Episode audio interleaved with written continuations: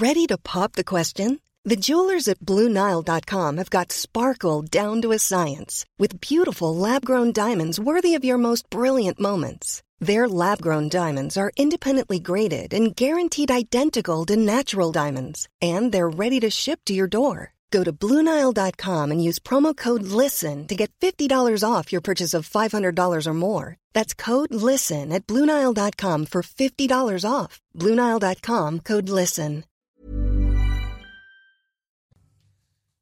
C'est News, il est 5h59. Bienvenue à tous et merci d'être avec nous. La matinale, c'est parti à la une évidemment. Les députés qui viennent de voter en première lecture le projet de loi qui instaure le pass vaccinal. Un droit au repentir existe pour les détenteurs de faux passes. On vous dit tout dès le début du journal avec vous.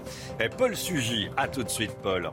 53% des Français pensent qu'Emmanuel Macron a tort de dire qu'il veut emmerder les non-vaccinés. Julie Gaillot de l'Institut de sondage Et Paul Sugy sont avec nous.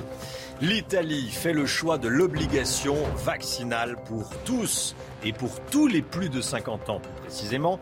Euh, est-ce que c'est la bonne solution? Vous entendrez le Premier ministre italien. Obligation vaccinale pour les plus de 50 ans en Italie. Le numéro 1 du tennis mondial, Novak Djokovic, annonce à l'instant qu'il dépose un recours en justice contre son expulsion d'Australie. Il est suspecté de ne pas être vacciné. Les Australiens le bloquent actuellement à l'aéroport. Il ne peut pas jouer l'Open d'Australie. Et puis Valérie Pécresse qui veut ressortir le Karcher de la cave et envoyer l'armée pour sécuriser les opérations dans les quartiers.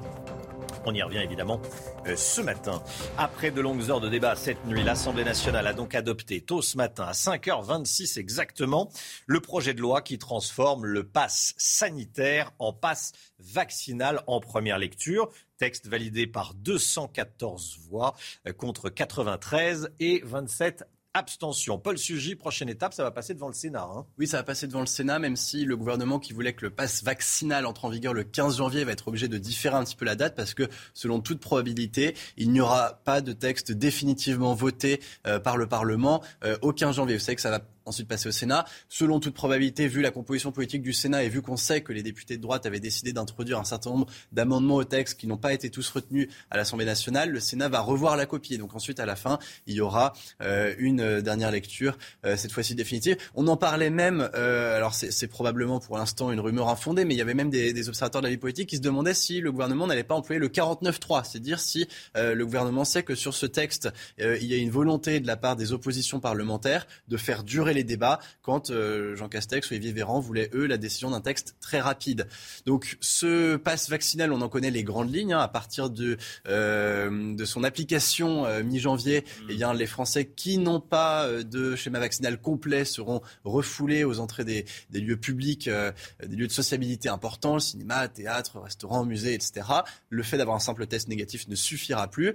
En revanche, le gouvernement veut permettre à tous ceux qui euh, jusqu'à maintenant employer un faux pass ou alors montrer le pass de leurs voisins, de leurs copains, eh bien cette fois-ci de pouvoir se faire vacciner sans risque d'être inquiété. Hein. C'est euh, cette euh, miséricorde qui, sera leur, qui leur sera accordée, alors qui sera accordée simplement aux personnes ayant un faux pass, pas forcément à ceux qui ont délivré le faux pass. Hein. C'est ça qui pourra quand même peut-être dissuader aussi certains de montrer leur repentir, bien qui a été introduit dans le pass et qui vient introduire peut-être une légère dose de souplesse justement pour permettre à tous les Français qui le souhaitent de se faire vacciner dans les plus brefs délais. Merci beaucoup, Paul.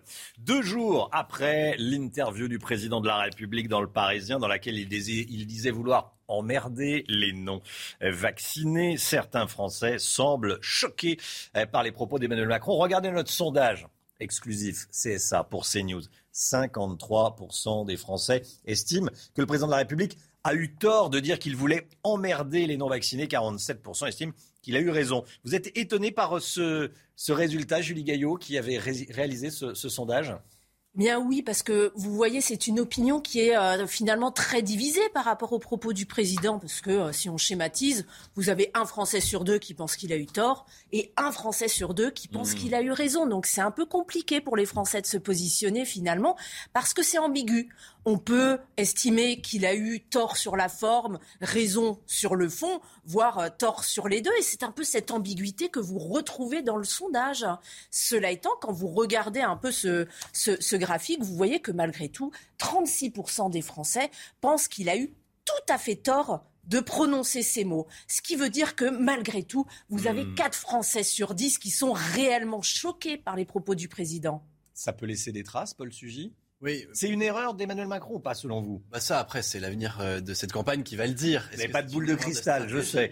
Mais en tous les cas, ce qui est certain, c'est qu'il le savait en le disant, il établissait une fracture, fracture sanitaire, non hmm. pas entre les non-vaccinés et les vaccinés, parce que sinon on aurait 5% euh, des Français qui auraient été choqués par ces propos et tous les autres qui les auraient encensés, mais entre ceux qui considèrent que euh, le gouvernement est en train d'attenter gravement aux libertés et qu'il faudrait le faire avec peut-être un peu plus de prudence, et ceux qui ne voient aucun obstacle à ce que euh, l'on impose progressivement euh, euh, des mesures sanitaires extrêmement, mmh. extrêmement fermes. Et donc justement, cette fracture sanitaire peut se révéler à double tranchant. Emmanuel Macron essaye d'installer le match avec les extrêmes en écartant peut-être l'opposition de droite un peu trop timorée. On va voir si au contraire cette problématique de style ne lui sera pas reprochée. L'Italie instaure l'obligation vaccinale pour les plus de 50 ans.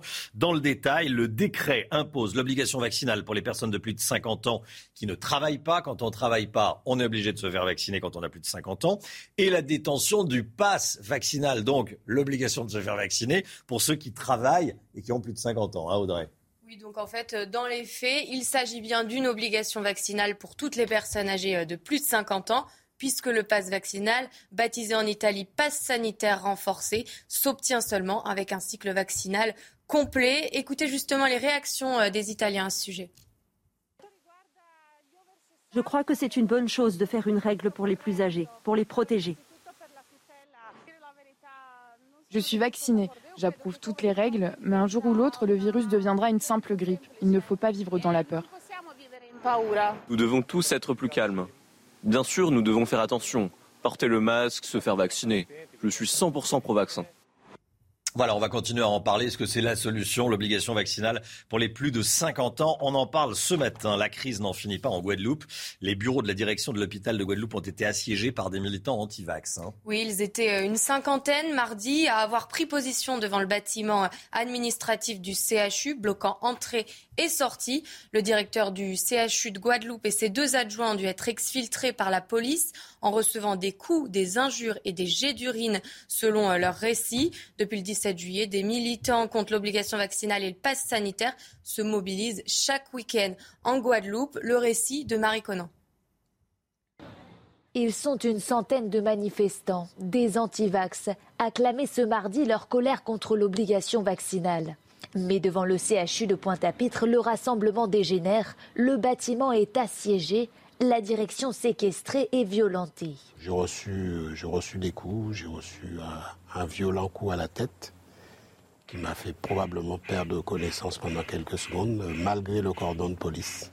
Escortés par les forces de l'ordre, les trois membres de la direction sont noyés dans une mêlée de manifestants sous les insultes, les projectiles et les jets d'urine.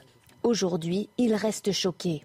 Personne ne mérite la violence, quelle que soit sa position hiérarchique. De leur côté, les antivax l'assurent, ils comptent multiplier les actions coup de poing. Il faut bien qu'ils comprennent également que ça ne s'arrêtera pas tant qu'il n'y a pas de négociation. C'est clair, nous avons, nous sommes, nous positionnons, je soutiens en légitime défense. Nous sommes agressés et par rapport à l'agression, nous répondons par aux agressions que nous recevons. Aucune interpellation n'a été réalisée pour l'instant. La direction du CHU de Pointe-à-Pitre a, elle, annoncé son intention de déposer plainte. Bon, l'information, évidemment, c'est ce nouveau record de contamination en France. 332 252 cas en 24 heures. On n'avait jamais vu ça. Il faut dire, on n'a jamais autant testé. 3695 patients en soins critiques, 30 de plus, 246 décès enregistrés à l'hôpital. Convaincre les indécis en vaccinant sans rendez-vous. C'est l'objectif d'un nouveau dispositif mis en place dans le sud de la France. Hein. Exactement. Dans certains euh, quartiers de Marseille, seulement 40% de la population est vaccinée.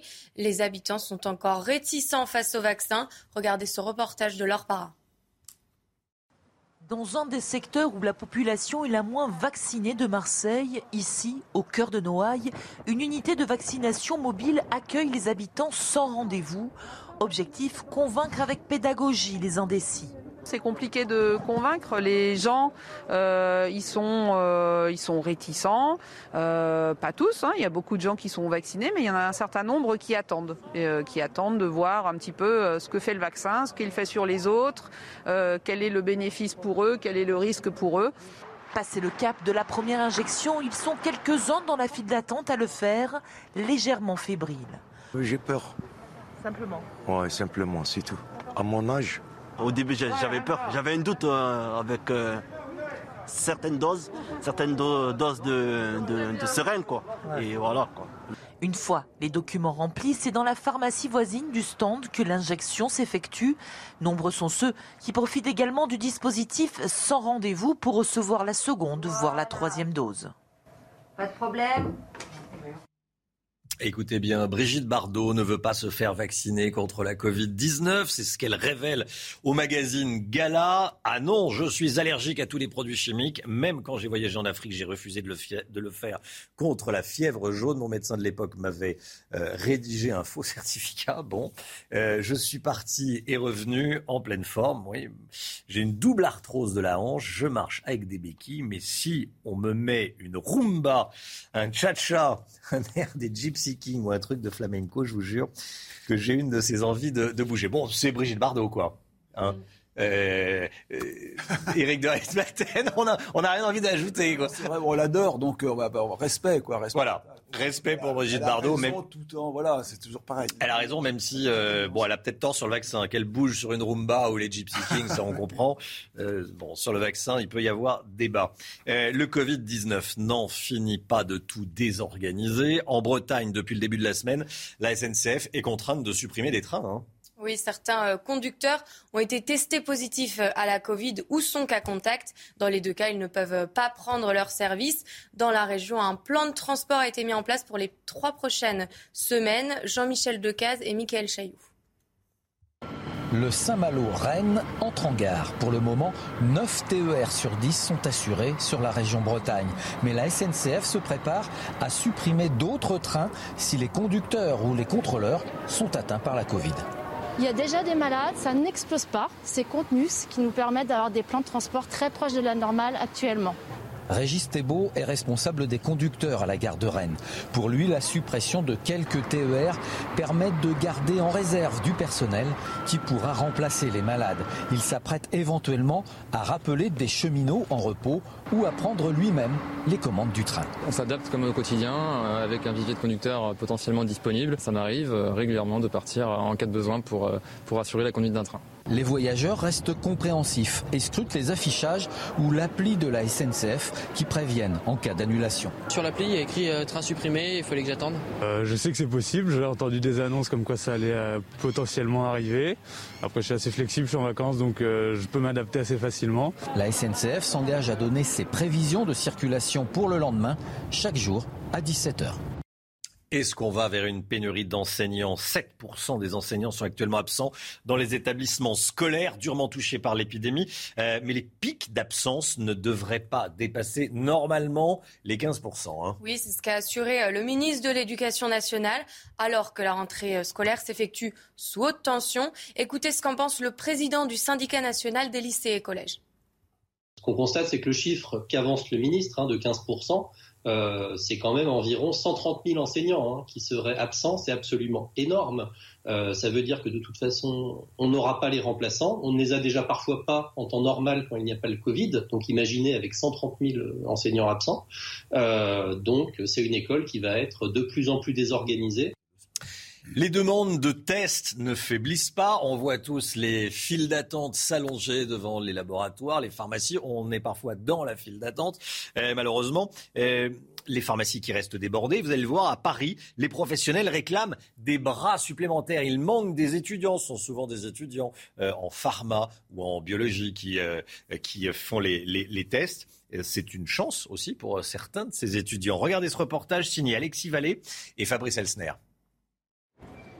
Cette jeune femme qui réalise des tests anti-Covid n'est pas pharmacienne, mais étudiante. Vous êtes étudiante en quoi? Médecine. Médecine quand même, ouais. Pour l'instant, c'est médecine générale. Ok, d'accord. Ça évoluera Ok, purée. En plus de ses cours, elle vient épauler les employés de cette officine qui sont débordés. C'est moi qui donne mes disponibilités et on me place en fonction de ce que j'ai donné. Là, c'est en général 5 euros par test et d'autres qui nous payent par heure. Moi, je suis payée à l'heure et je suis payée 20 euros l'heure.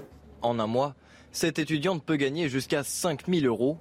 Une dépense importante pour la pharmacie, mais nécessaire. Ces personnes nous euh, enlèvent euh, beaucoup de travail parce qu'on ne peut pas euh, physiquement avec l'équipe actuelle gérer le- le- les tests antigéniques plus la délivrance d'ordonnances.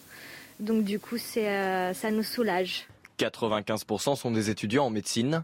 Mais peut-il y avoir des fraudes? La seule chose qui peut être différente, c'est ce qu'on appelle des médiateurs de la lutte anti-Covid. C'est un dispositif qui a été créé par le gouvernement pour permettre à des étudiants de devenir préleveurs nasopharyngés après avoir suivi une formation euh, qualifiante auprès d'instituts de soins infirmiers. Depuis le 15 décembre, ces offres d'emploi ont été multipliées par 4. Mardi dernier, la plateforme a recueilli jusqu'à 600 nouvelles demandes de laboratoires et de pharmacies. Voilà, les pharmaciens sursollicités, comme les laboratoires d'ailleurs. Écoutez bien ce qui se passe. Novak Djokovic dépose un recours en justice sur son expulsion d'Australie. On l'a appris il y a quelques minutes. Cela fait suite à l'annulation de son visa hier par les douanes australiennes. Novak Djokovic, numéro un du tennis mondial, est bloqué actuellement à l'aéroport de Melbourne. Il pourrait, euh, à l'heure qu'il est, il ne peut pas, euh, ne pas jouer l'Open d'Australie. hein. Malgré la dérogation qu'il a obtenue, les autorités ont refusé euh, l'entrée euh, dans le pays du numéro 1 mondial. Il rétorque et saisit la justice. Novak Djokovic, dont on ignore hein, encore le statut vaccinal, n'aurait pas rempli le bon formulaire pour faire sa demande de visa. Retour sur cette affaire avec notre correspondante sur place, Marianne Murat. C'est une douche froide pour Novak Djokovic qui s'est vu refuser son entrée sur le territoire australien alors qu'il venait juste d'atterrir à Melbourne. Si on reprend les faits, depuis le début, le numéro 1 mondial a toujours refusé de dire si oui ou non il était entièrement vacciné, la double vaccination étant une condition sine qua non d'entrée sur le territoire australien. Alors hier soir, Novak Djokovic a atterri à Melbourne avec sur lui une dérogation médicale, dérogation selon laquelle il était exempt de prouver sa double vaccination, sauf que ce que nous avons appris ce matin, c'est que sa dérogation n'apportait pas les preuves suffisantes pour obtenir un visa. Sa demande de visa a donc été annulée. Et ici en Australie, depuis le début de l'épidémie, les conditions sont extrêmement strictes pour rentrer sur le territoire, une situation dont se félicite le Premier ministre Scott Morrison. Écoutez. Les règles sont les règles et il n'y a pas de cas particulier. C'est la politique du gouvernement et c'est ce qui a été la politique de protection des frontières de notre gouvernement et particulièrement en ce qui concerne la pandémie. Soit Novak Djokovic obtient son visa et peut se rendre à Melbourne participer à l'Open d'Australie, soit plus vraisemblablement Novak Djokovic va reprendre un avion en direction de la Serbie. Quoi qu'il arrive, avec ou sans Novak Djokovic, l'Open d'Australie débute ici à Melbourne dans 11 jours. Voilà, la période est complètement folle. Un Open d'Australie sans Novak Djokovic. Qui veut pas dire s'il est vacciné ou pas. C'est son droit le plus strict. A priori, il l'est pas, puisqu'il il, avait fait des déclarations comme quoi il, était contre le, vaccin. En tout cas, c'est courageux de sa part d'aller jusqu'au bout dans ce bras de fer. Ça pourra laisser effectivement euh, non indemne les autorités australiennes qui se sont enfermées dans une politique euh, qui n'a pas forcément porté ses fruits. Il faut le dire, la stratégie zéro Covid aujourd'hui, euh, on en est plutôt revenu. Valérie Pécresse veut ressortir le karcher de la cave pour nettoyer les quartiers. C'est ce qu'elle dit ce matin dans le quotidien. La Provence, elle reprend évidemment euh, l'expression de Nicolas Sarkozy qui voulait euh, passer certains quartiers au karcher. Vous vous en souvenez en 2005 avant son élection en 2007. On va en parler euh, dans un instant. On regarde tout d'abord ce que dit exactement Valérie Pécresse avec Reda Emrabit. Ressortir le karcher de la cave pour nettoyer les quartiers. Dans cette interview accordée à la Provence, Valérie Pécresse fait ainsi référence à un ancien ministre de l'Intérieur lorsqu'il s'agit de parler sécurité. C'était en novembre 2005, lors des émeutes de banlieue. Vous en avez assez, hein? Vous avez assez de cette bande de racailles. On va vous en débarrasser. Je vais ressortir le karcher de la cave. Ça fait dix ans qu'il y est et il est temps de l'utiliser. Il s'agit de remettre de l'ordre dans la rue. On ne donne plus de réponse face à la violence des nouveaux barbares. Mettre en place des brigades coup de poing avec des moyens numériques, mais aussi utiliser l'armée lorsque cela est nécessaire. Ce sont les instruments de la candidate Les Républicains afin de mieux sécuriser les quartiers. Un discours très sécuritaire aux allures sarkozystes pour mieux répondre à une des préoccupations majeures des Français et donner une tonalité plus droitière à sa campagne. Voilà, Valérie Pécresse qui veut donc ressortir le euh, karcher de, de la cave. Julie Gaillot, qu'est-ce que ça vous inspire en tant que sondeuse? Ben, moi, ce que ça m'inspire, c'est qu'aujourd'hui, il faut faire attention parce que la sécurité, c'est une des préoccupations des Français, mais c'est malgré tout pas la première. Hein. Les premières préoccupations des Français sont euh, la santé, le pouvoir d'achat et l'environnement, ex avec la sécurité. Donc, c'est pas non plus le thème principal euh, qui va agiter les Français. C'est pas un peu fluctuant, j'entends la priorité des Français, tout le monde s'envoie la priorité euh, à la figure. Alors la priorité c'est la santé, oui c'est important, mais la sécurité aussi. Si on a la santé sans la sécurité, euh, l'emploi, on dit oui c'est le plus important. Bah oui, si on n'a pas de travail, c'est quand même sacrément ennuyeux. Mais est-ce qu'en fait il n'y a pas que des priorités? Alors oui et non, parce que ça fait quand même un moment, ça fait entre euh, six mois et un an qu'on mmh. voit le pouvoir d'achat euh, qui est en train de caracoler en tête des priorités des Français, ex aequo avec la santé bien évidemment, mais là c'est plutôt un, phénomène de crise. Et le pouvoir d'achat devrait laisser place notamment voilà, à des discours de gauche, mmh. boulevard pour notamment des candidats de gauche sur des préoccupations sanitaires et sociales. Et on voit qu'aujourd'hui, ça n'est pas le cas.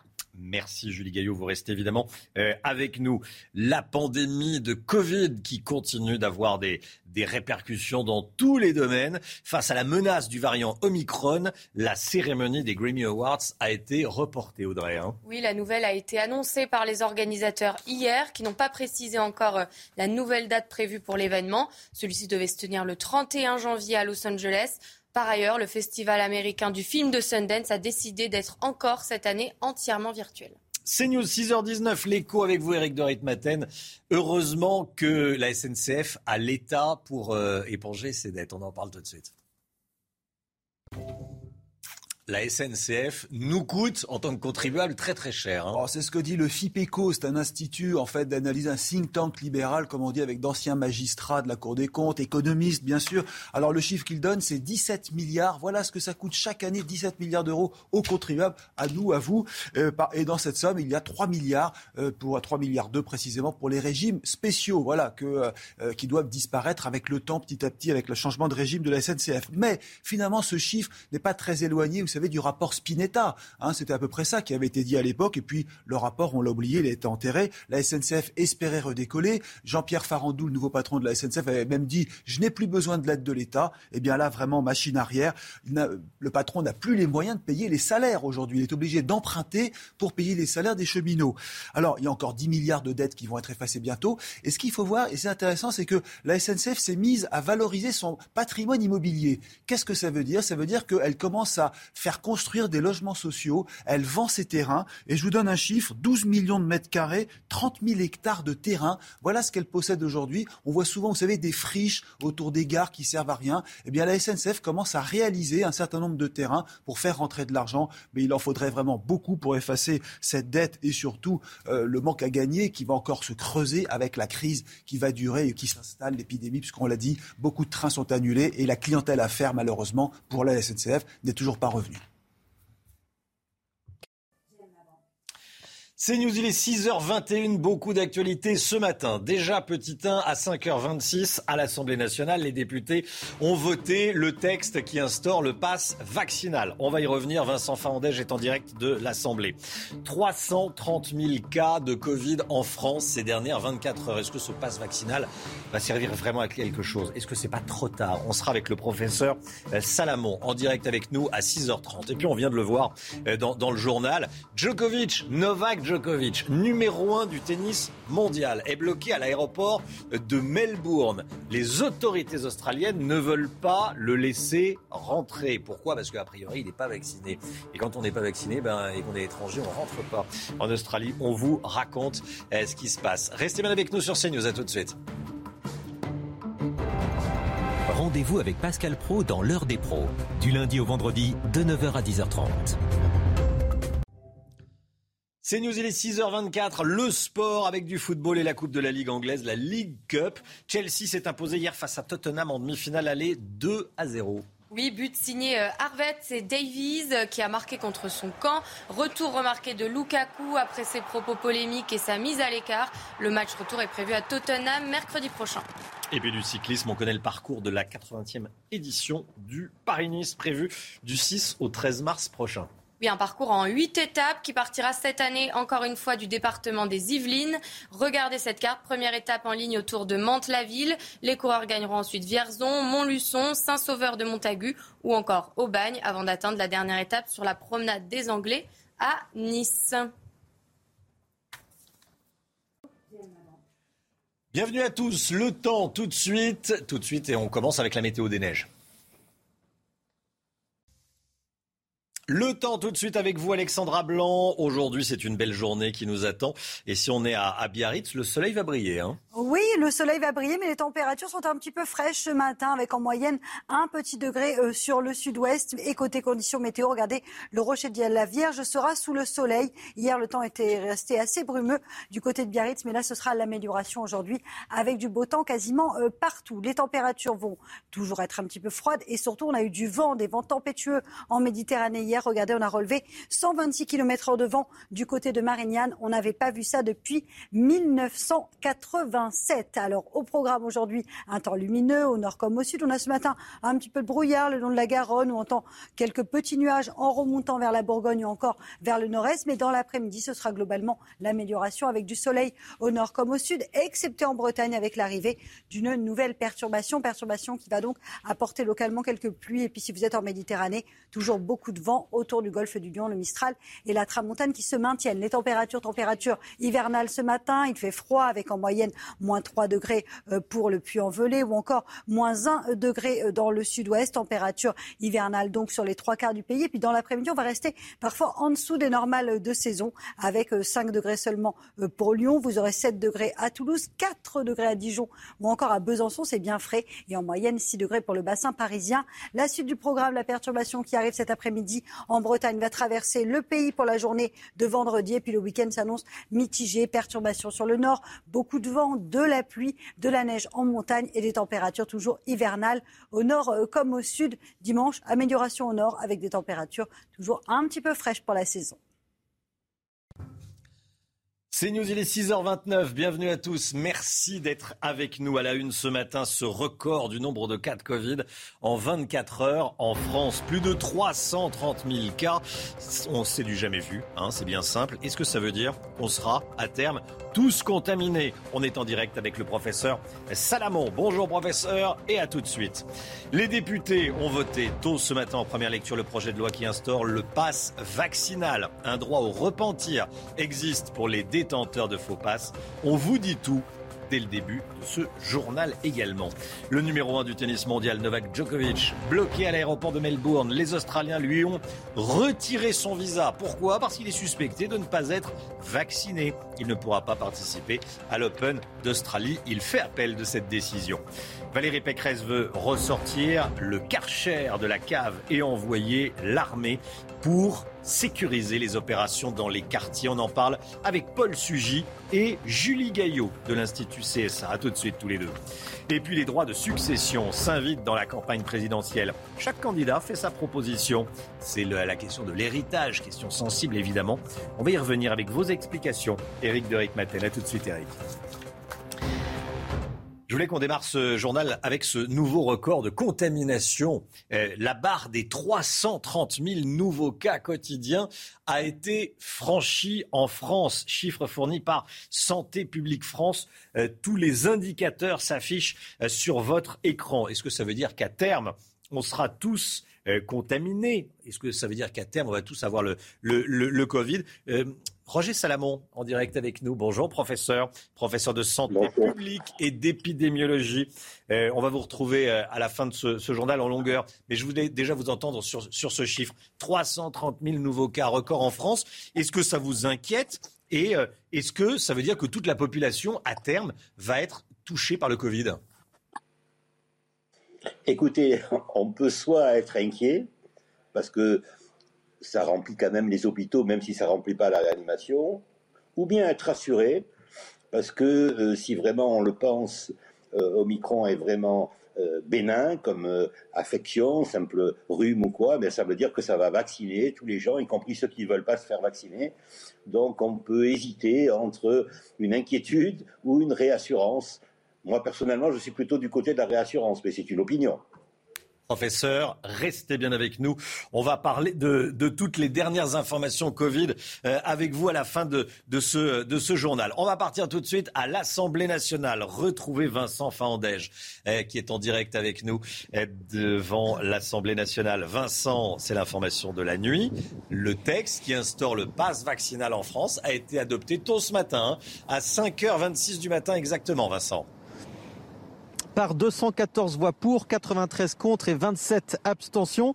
Des débats qui ont duré toute la nuit, effectivement, jusqu'à environ 5h25 du matin. Des discussions plutôt sereines, loin de ce qu'on a vu euh, pendant 48 heures euh, avant, même si on a quand même vu, eh bien, notamment des députés de la France Insoumise et euh, Olivier Véran se répondre de manière très, très franche de temps à autre cette nuit.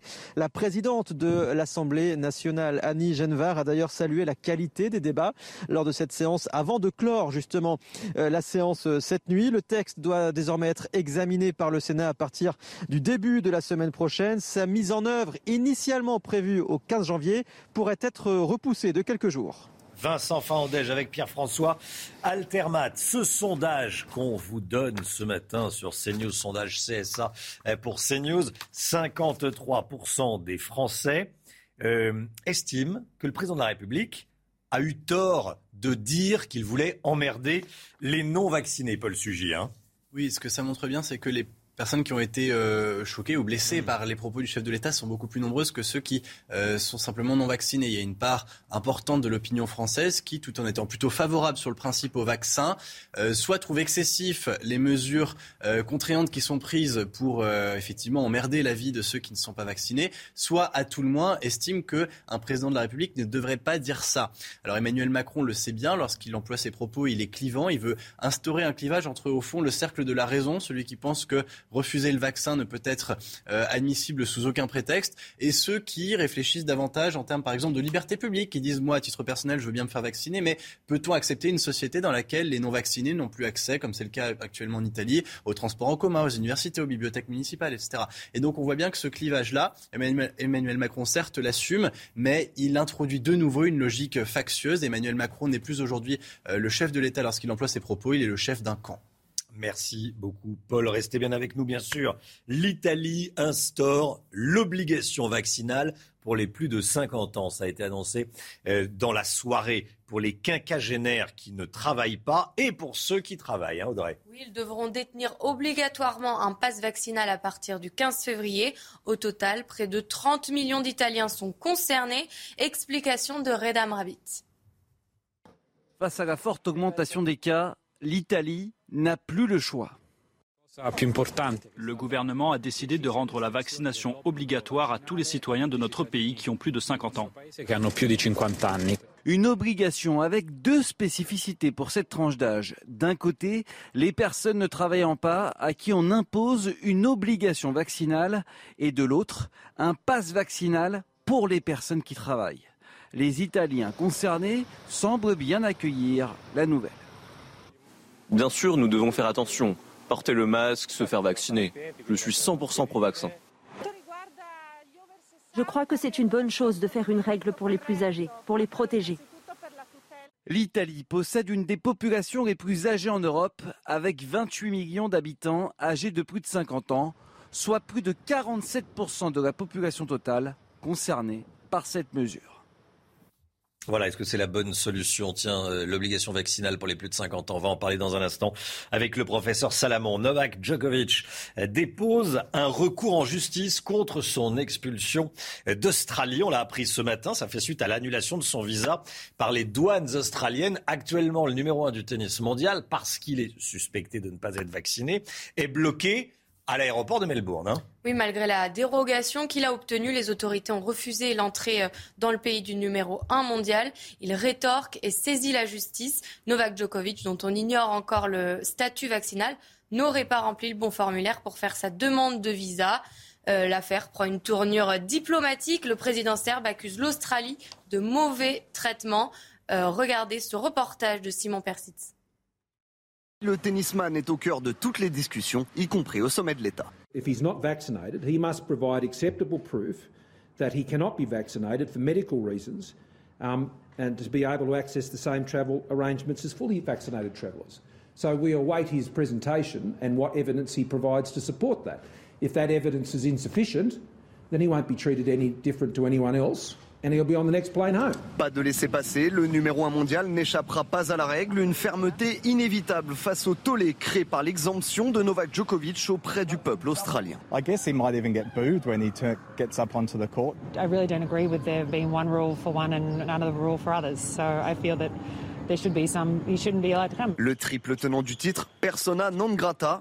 Pour le président de la fédération australienne, une seule solution, s'expliquer. I think it will certainly be helpful if Novak was to explain the conditions which he's uh, sought an, exemption and been granted an exemption. Son arrivée à l'aéroport de Melbourne, coup de théâtre, le Serbe est placé à l'isolement par la police australienne. Le motif, des preuves insuffisantes pour justifier de son exemption médicale. Conséquence, le visa du Serbe a été annulé. Selon le ministère de la Santé australien, le joueur a été prié de quitter le territoire ce jeudi, après avoir passé la nuit à l'aéroport. Un imbroglio qui prend une tournure diplomatique, le président serbe accusant l'Australie de mauvais traitement. Voilà, c'est un, c'est une tempête dans le tennis mondial. Voilà, Novak Djokovic, cette épidémie euh, bouscule tout sur son passage. Politique, Valérie Pécresse veut ressortir le karcher de la cave pour nettoyer les quartiers. Elle le dit ce matin dans la Provence. Vous le voyez, la candidate Les Républicains à la présidentielle reprend évidemment l'expression utilisée par Nicolas Sarkozy en 2005 quand il était ministre de l'Intérieur avant son élection en 2007. Elle veut également utiliser l'armée, non pas pour sécuriser les quartiers, euh, ni pour arrêter d'éventuels délinquants, mais euh, pour sécuriser les interventions de brigades coup de poing qu'elle veut mettre en place. En clair, Paul Sugy, euh, Valérie Pécresse veut remettre la sécurité au cœur du débat. Hein. Oui, alors elle l'avait déjà fait par ses propositions. Là, c'est vrai que le mhm. choix d'un genre lexical qu'on connaît bien et qui renvoie justement à la façon dont Nicolas Sarkozy a bousculé le débat sur la sécurité n'est pas neutre.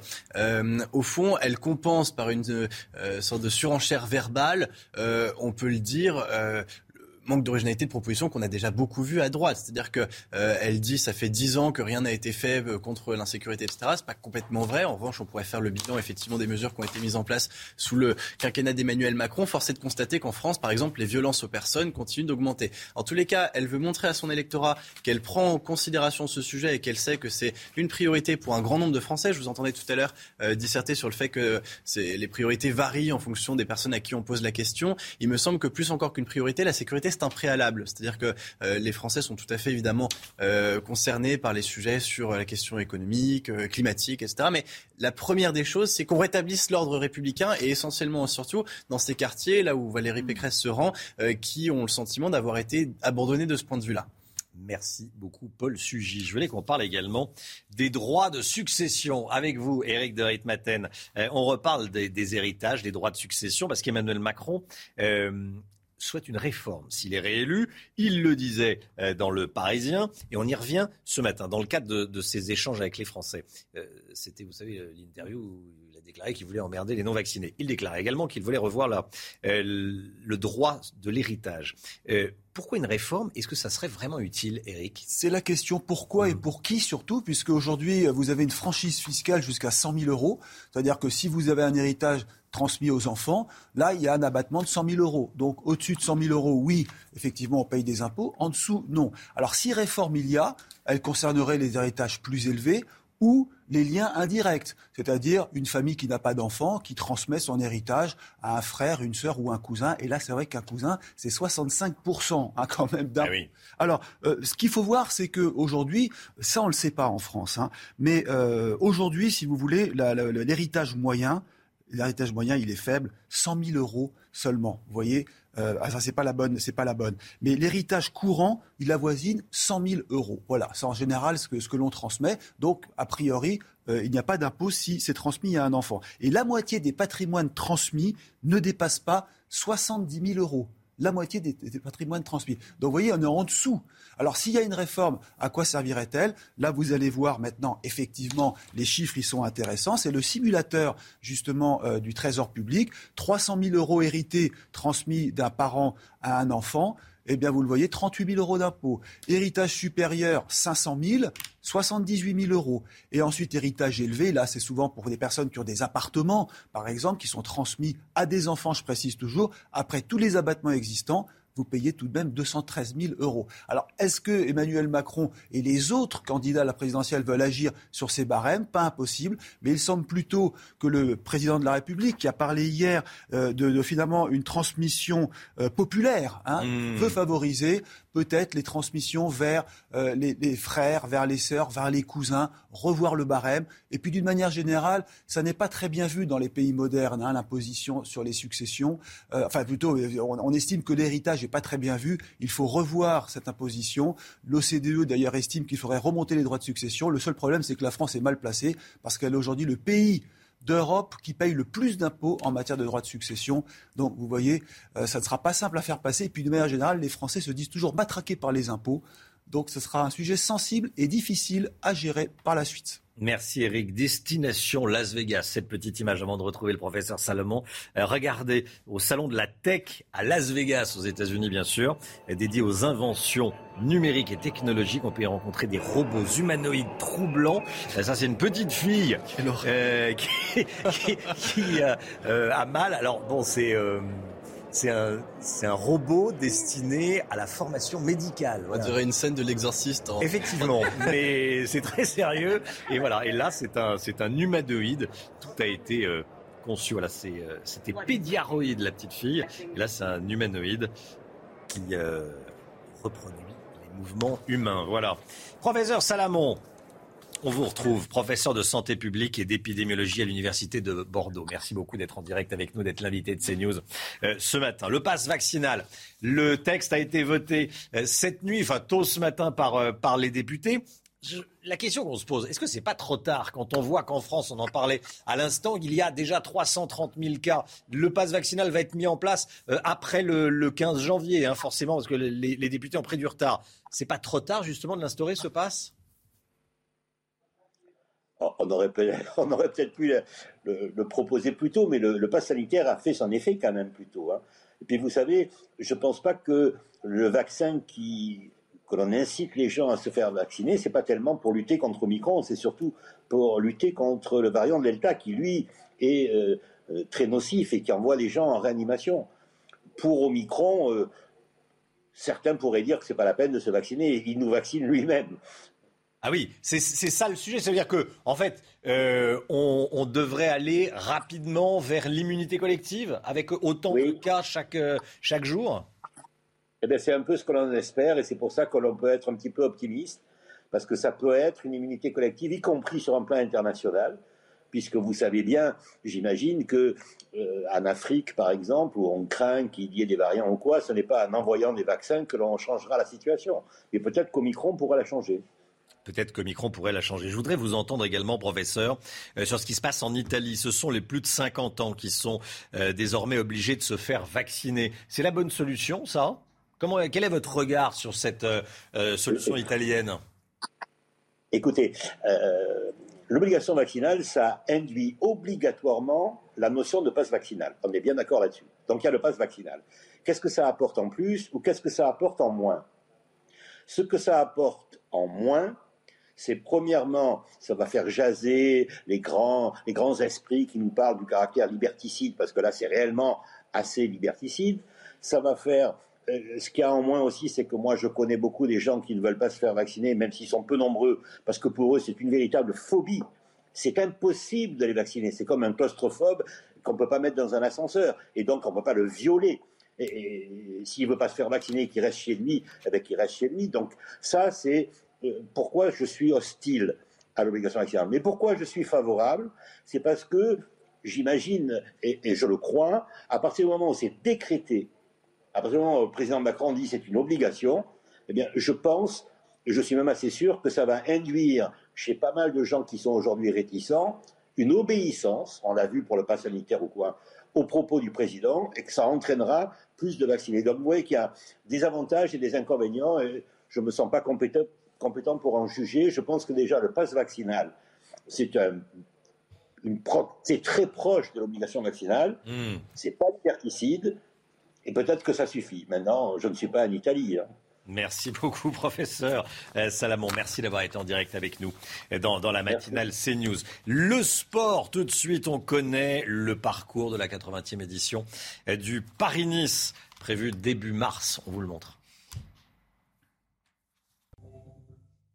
Le Paris-Nice du 6 au 13 mars prochain. Un parcours en 8 étapes, Audrey. Hein. Exactement, qui partira cette année encore du département des Yvelines. Regardez cette carte. Première étape en ligne autour de Mantes-la-Ville. Les coureurs gagneront ensuite Vierzon, Montluçon, Saint-Sauveur de Montagu ou encore euh, Aubagne avant d'atteindre la dernière étape sur la promenade des Anglais à Nice.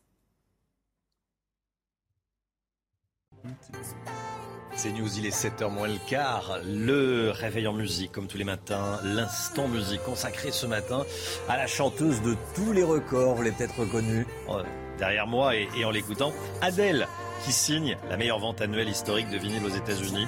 Son tout dernier album intitulé 30, euh, 30, cartonne. 319 000 exemplaires vendus en 6 semaines seulement. On écoute un extrait de l'un de ses nouveaux titres, Easy on Me.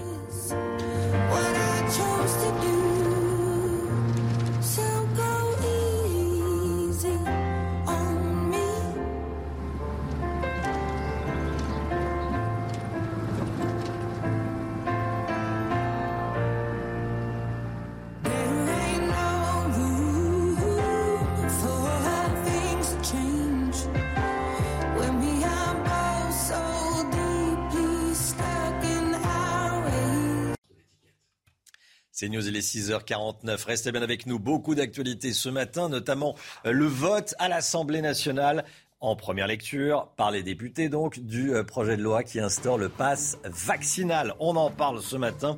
On sera en direct de l'Assemblée dès le début euh, du journal de 7 h Et puis dans un instant, avec vous, Paul Sugy, on reviendra sur euh, ce sondage. 53% des Français sont choqués et estiment que le président de la République a, tort d'avoir dit qu'il emmerdait les, non-vaccinés. Et eh ben on, on va y revenir dans un instant avec vous, Paul. À tout de suite.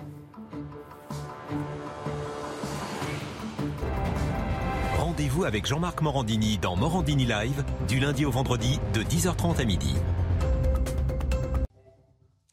C'est News, il est 6h54. La politique avec vous, Paul Sugy. L'opinion s'est divisée sur les propos du chef de l'État. Si une petite majorité des Français se dit choquée, 53% sondage CSA pour CNews, beaucoup d'entre eux, beaucoup euh, de Français, à l'inverse, soutiennent les propos musclés qu'il a tenus, 47%. Oui, c'est moitié-moitié. Il y a une partie effectivement des Français euh, à peine majoritaires qui estiment que ces propos étaient choquants et d'autres effectivement qui n'y voient rien à redire. Au fond, ce que ça montre bien, c'est que d'une part, on peut être légitimement choqué par ce qu'a dit le chef de l'État tout en étant vacciné. Sinon, euh, ceux qui seraient euh, embêtés par ce qu'il a mmh. dit seraient à, peine 5% environ. Donc on voit bien qu'il y a aujourd'hui une exaspération par rapport à l'obligation quasi obligation vaccinale qui est proposée par le chef de l'État et qui appuie en plus par un lexique probablement peu heureux, qui dépasse très largement les rangs de ceux euh, qui euh, refusent le vaccin ou le refusent même dans son principe.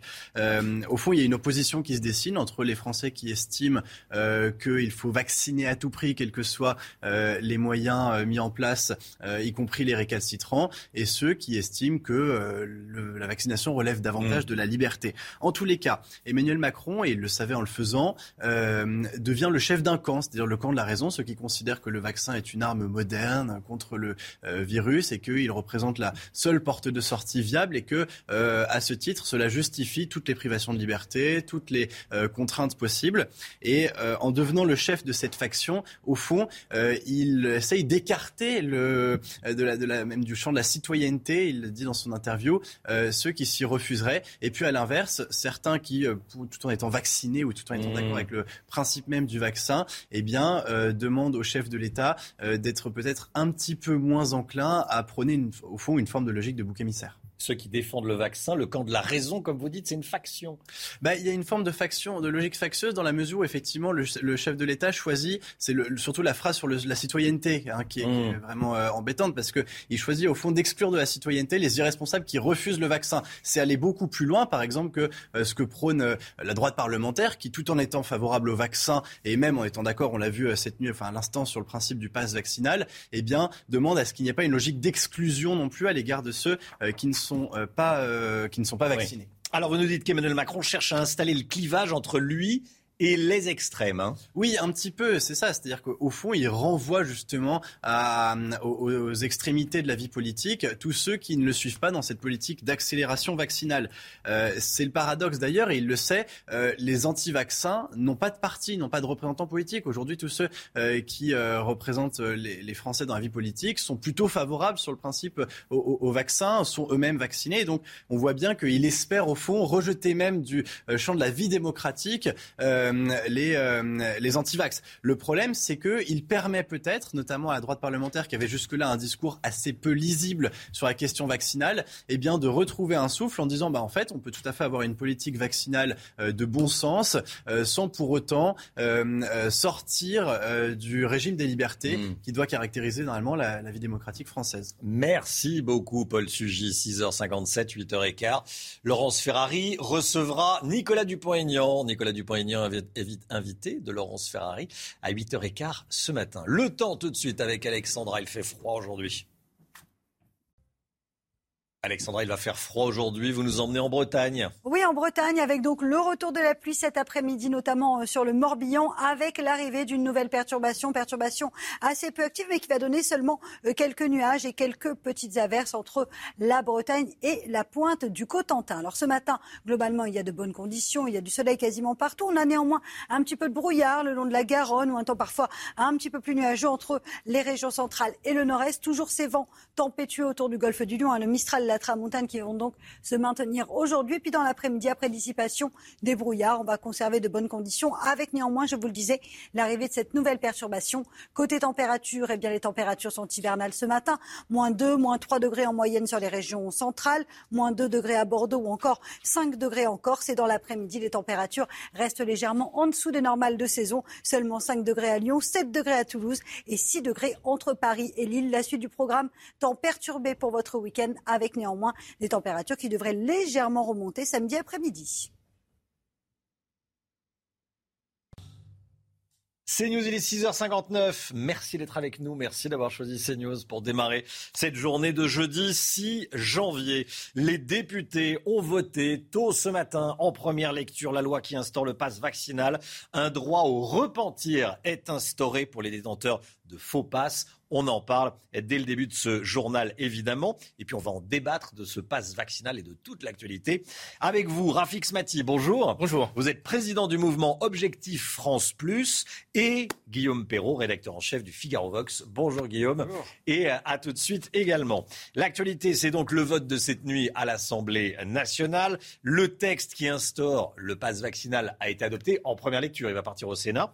Vincent Fandège, vous êtes en direct de l'Assemblée nationale avec les images de Pierre-François Altermat. Une première étape a été franchie hein, tôt ce matin. Oui, par 214 euh, voix pour, 93 contre et 27 euh, abstentions. Ce texte a donc été euh, adopté en première lecture à l'Assemblée nationale. Ces débats ont duré toute la nuit jusqu'à 5h20 du matin environ. Des discussions plutôt sereines, du moins plus sereines que les deux jours précédents, même si on a quand même vu eh bien, des députés, notamment de la France insoumise, eh bien, répondre très franchement à, Olivier Véran pendant toute cette nuit. La présidente de l'Assemblée nationale, Annie Genevard, a d'ailleurs salué la qualité des débats euh, de cette nuit avant de clore euh, cette euh, séance. Le texte donc doit être désormais examiné par le Sénat à partir du début de la semaine prochaine. Sa mise en œuvre étant prévue le 15 janvier prochain pourrait être repoussée de quelques jours. Merci beaucoup Vincent Fandège. Vincent Fandège en direct devant l'Assemblée nationale. Ce sondage qu'on vous révèle sur CNews après les propos du président de la République dans le Parisien. Emmanuel Macron, vous savez, bien sûr, qui veut emmerder les non-vaccinés. Eh bien, 53% des Français ne sont pas d'accord avec lui, Ils disent qu'il a eu tort de dire qu'il voulait emmerder les non-vaccinés. 47%, ceci dit, euh, estiment qu'il a eu raison. C'est beaucoup aussi. C'est presque moitié-moitié, hein, Julie Gaillot de l'Institut CSA. Effectivement, vous voyez que l'opinion française est très divisée par rapport aux propos présidentiels. Un Français sur deux pense qu'il a raison. Un Français sur deux pense qu'il a tort parce que, en fait, c'est assez ambigu. Finalement, on peut être d'accord sur le fond, mais euh, opposé sur la forme. Et c'est cette ambiguïté que vous retrouvez en fait dans les résultats de cette question. Cela étant, il faut bien noter, comme vous le voyez sur ce graphe, mm. que 36% des Français pensent qu'il y a eu tout à fait tort, ce qui veut dire qu'en gros, il a quand même réellement choqué 4 Français sur 10. Et on va continuer à en débattre dans un instant. L'actualité, c'est également l'Italie, euh, Audrey, qui instaure l'obligation vaccinale pour les plus de 50 ans. Hein. Oui, pour les euh, quinquagénaires qui ne travaillent pas et pour ceux qui travaillent encore, ils devront détenir obligatoirement un passe vaccinal à partir du 15 février. Au total, près de 30 millions d'Italiens sont concernés. Écoutez les réactions des Italiens à ce sujet.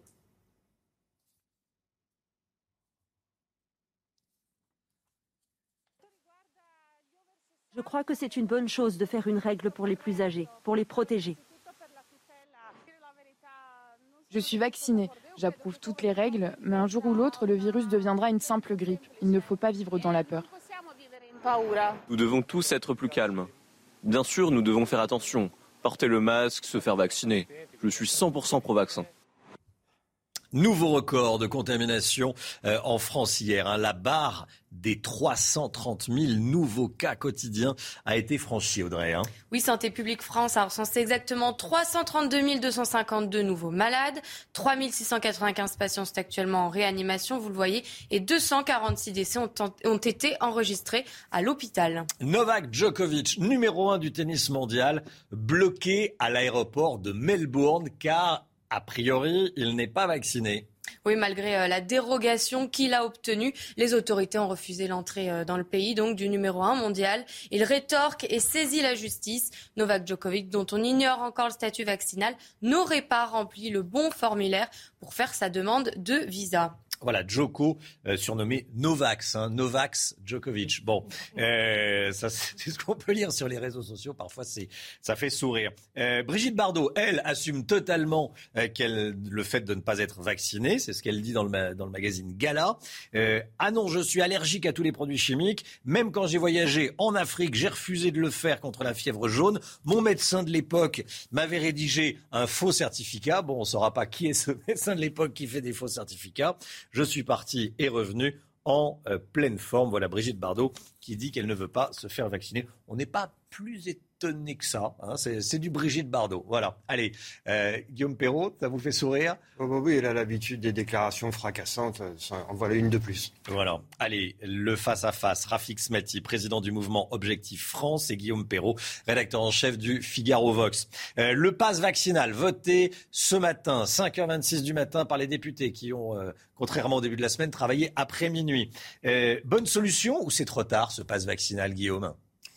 Je crois que le fond de la question est complètement parasité par les déclarations de Tony Truant d'Emmanuel Macron euh, à nos confrères du Parisien. Alors si on met de côté l'entretien pour sur, le fond et se, prononcer uniquement sur hmm. ce qu'il y a dans ce projet de loi, euh, il, euh, à mes yeux, c'est un dispositif qui s'apparente à une quasi-obligation vaccinale qui a été un peu un peu sournois, parce que l'obligation vaccinale n'est pas assumée comme telle, à la différence de nos voisins italiens, on vient de le voir. Donc ça affaiblit, je crois, euh, la, la, clarté euh, de la démarche.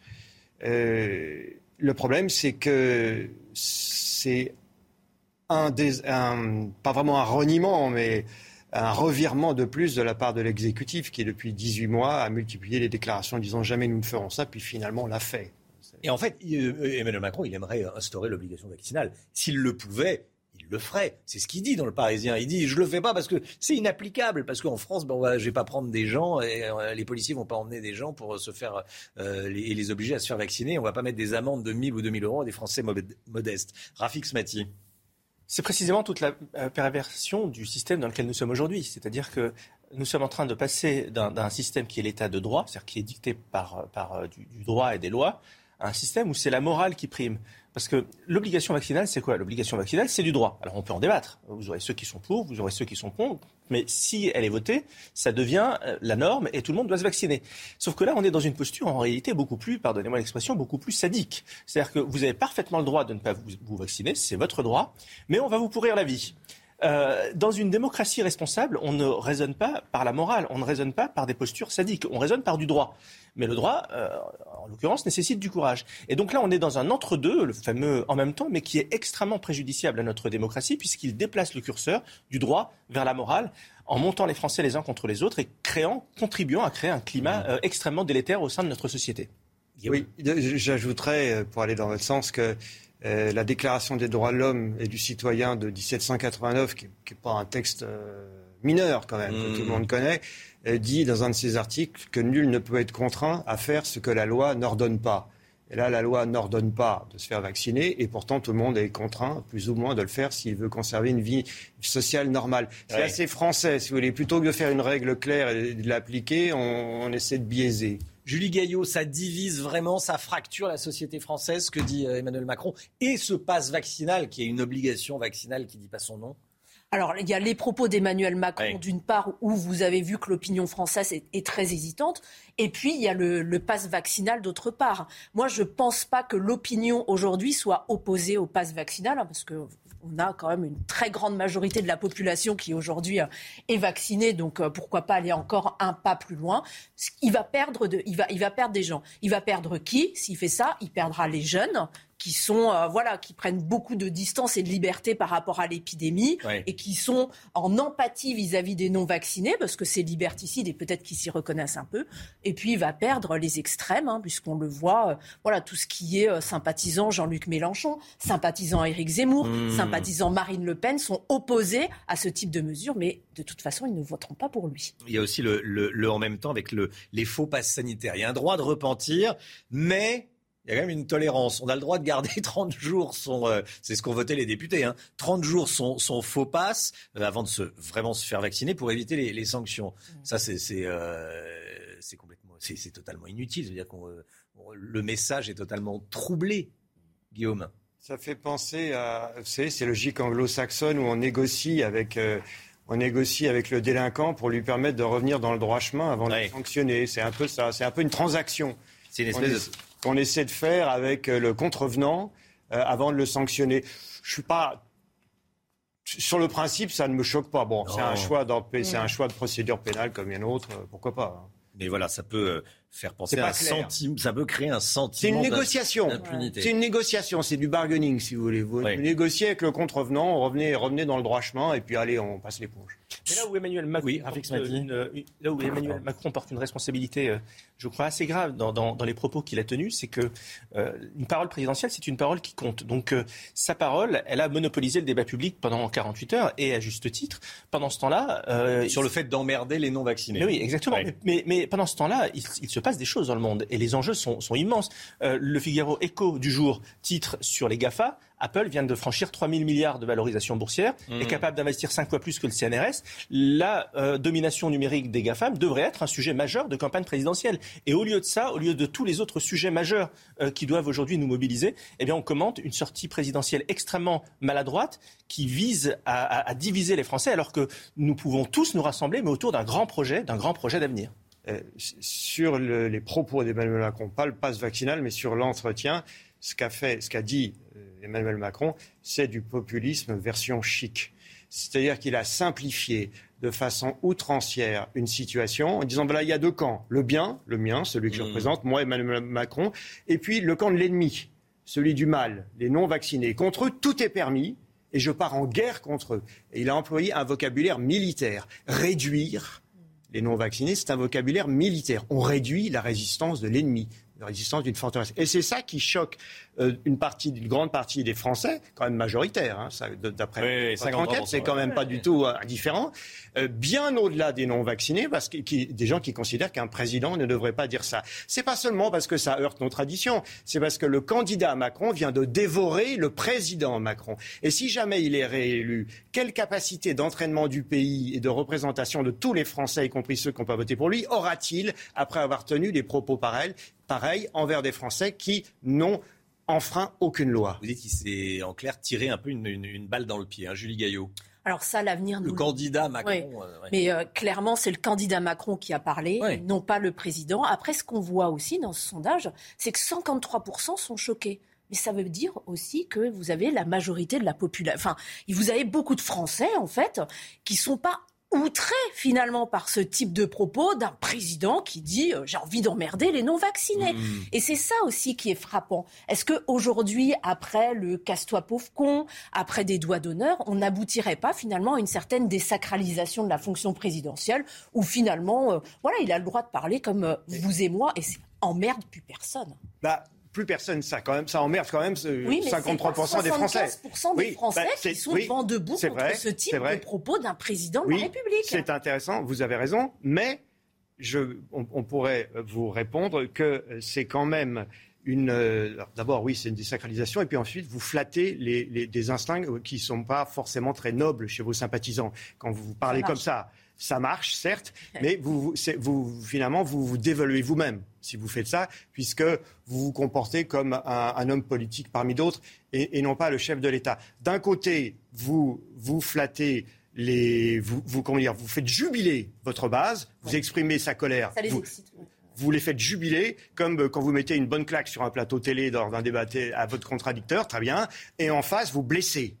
Mais après, vous pouvez plus prétendre rassembler pour gouverner. Ça a été le problème de Trump, et ce que je, je considère que c'est exactement la, la démarche de Macron aussi. Il a un point commun avec Trump de, de ce, sur ce plan-là, le populisme. La base sociologique n'est pas du tout la même, le message n'est pas le même, mais, mais les, les ressorts. C'est ce que vous dites, le identiques. populisme version chic. Quoi. Vers populisme Le version chic. populisme version chic. Valérie Pécresse. Oui, Rafik Smati populisme élitaire. Élitaire. Valérie Pécresse veut sortir le karcher de la cave. Clin d'œil évidemment à ce qu'avait dit Nicolas Sarkozy en 2005, euh, qui voulait, il voulait passer certains quartiers euh, au karcher après un drame, après un- le décès d'un enfant de, dans, une, euh, dans une banlieue.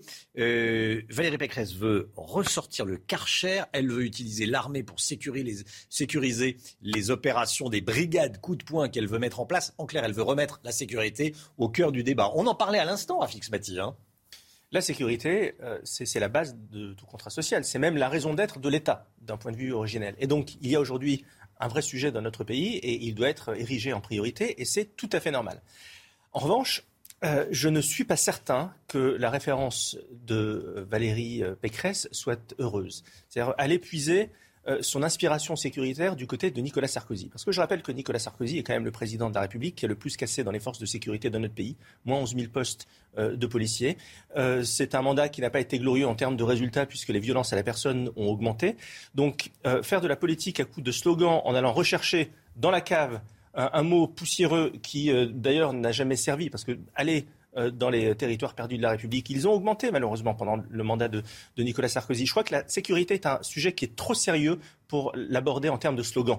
Euh, et ça passe notamment par euh, des sujets qui sont parfois beaucoup plus techniques et peut-être moins euh, intéressants et qui font moins punchline sur les plateaux de télévision. Ah bah oui, mais oui, mais mais mais mais mais mais mais, mais, mais, c'est si on est très technique, on est ennuyeux et on donc faut quand même attirer le chaland, j'allais dire. Monsieur Desarbes, euh, si, on, si on veut sauver le pays, et quand on se présente à l'élection présidentielle, on fait ce qui est bon pour la France. On fait pas bon pour faire plaisir, on, on fait pas ce qui est bon pour faire plaisir à ses militants. Et aujourd'hui, le maillon faible de notre politique de sécurité dans notre pays, c'est la justice. C'est pas les forces de sécurité. Les forces de sécurité, elles font ce qu'elles peuvent. Mais tant que vous n'avez pas une justice forte, eh bien, vous ne- serez incapable d'avoir des forces de sécurité qui font leur job jusqu'au bout. Mais ça, bah, ça nécessite des moyens et ça nécessite de la volonté politique.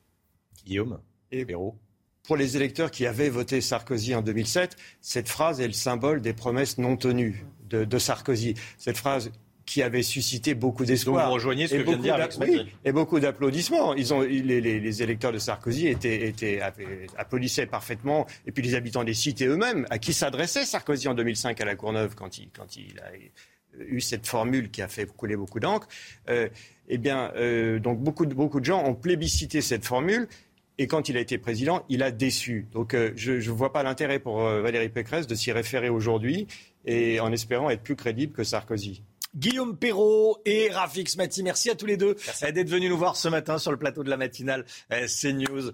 Et Julie Gaillot, vous restez avec nous, Julie sûr. Hein, On va continuer à, à parler de votre sondage événement. L'écho tout de suite avec la SNCF qui nous coûte un pognon de dingue. On en parle avec Eric de Ritmaten. Une étude accable la SNCF, euh, une étude qui révèle le coût exorbitant de la SNCF pour nous les contribuables, hein, Eric. Absolument. Donc c'est FIPECO, hein, c'est un institut, en fait un think tank libéral avec d'anciens magistrats de la Cour des comptes. 17 milliards, pratiquement 17 milliards d'euros, c'est le poids que supportent les contribuables chaque année, hein, euh, en concernant donc la SNCF, 16 milliards 7 précisément, dont 3 milliards 200 millions pour les régimes spéciaux qui d'ailleurs ont été supprimés progressivement avec les nouveaux entrants cheminots. Mais la SNCF n'est pas sortie de l'auberge, comme on dit, puisque d'abord, un, les comptes seront bientôt publiés et l'année 2021 sera très mauvaise. Que deuxièmement, vous savez qu'il n'y a plus d'argent à la SNCF et le président le disait, il est obligé d'emprunter pour payer les salaires. Et que troisièmement, eh bien, l'État va encore supporter la SNCF malgré le désengagement qui était prévu. Même Jean-Pierre Farandou, le patron de la SNCF, avait dit je n'ai plus besoin de l'État. Eh bien, ça n'en prend pas la voie. Les choses vont mal. La SNCF commence à regarder son patrimoine immobilier. Elle leur visage maintenant de vendre des biens immobiliers pour construire d'ailleurs des, immeubles sociaux. Ça, c'est une chose qui se fait. 6600 mètres carrés en Ile-de-France.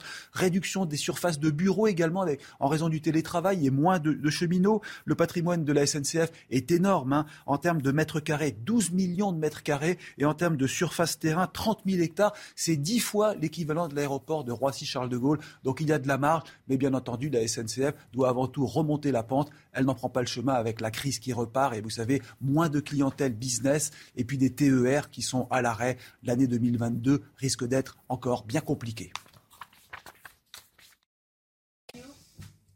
7h18, le sport. Tout de suite, on vous montre le parcours du Paris-Nice. La 80e édition du Paris-Nice, ça sera du 6 au 13 mars prochain. On connaît le parcours, hein, Audrey? Oui, un parcours en 8 étapes qui partira cette année, encore une fois, euh, des Yvelines. Regardez cette carte. Première étape en ligne autour de Mantes-la-Ville. Les coureurs gagneront ensuite Vierzon, Montluçon, Saint-Sauveur de Montagu ou encore Aubagne avant d'atteindre la dernière étape sur la promenade des Anglais à Nice.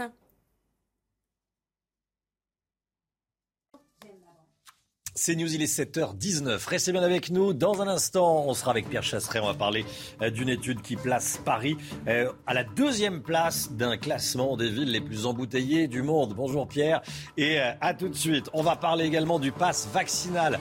Le texte est passé en première lecture. Ça a été voté ce matin à l'Assemblée nationale. On va tout vous dire également. puis il y a ce record en termes de nombre de contaminations à la Covid en France. Plus de 330 000 cas en seulement 24 Restez bien avec nous sur CNews. À tout de suite.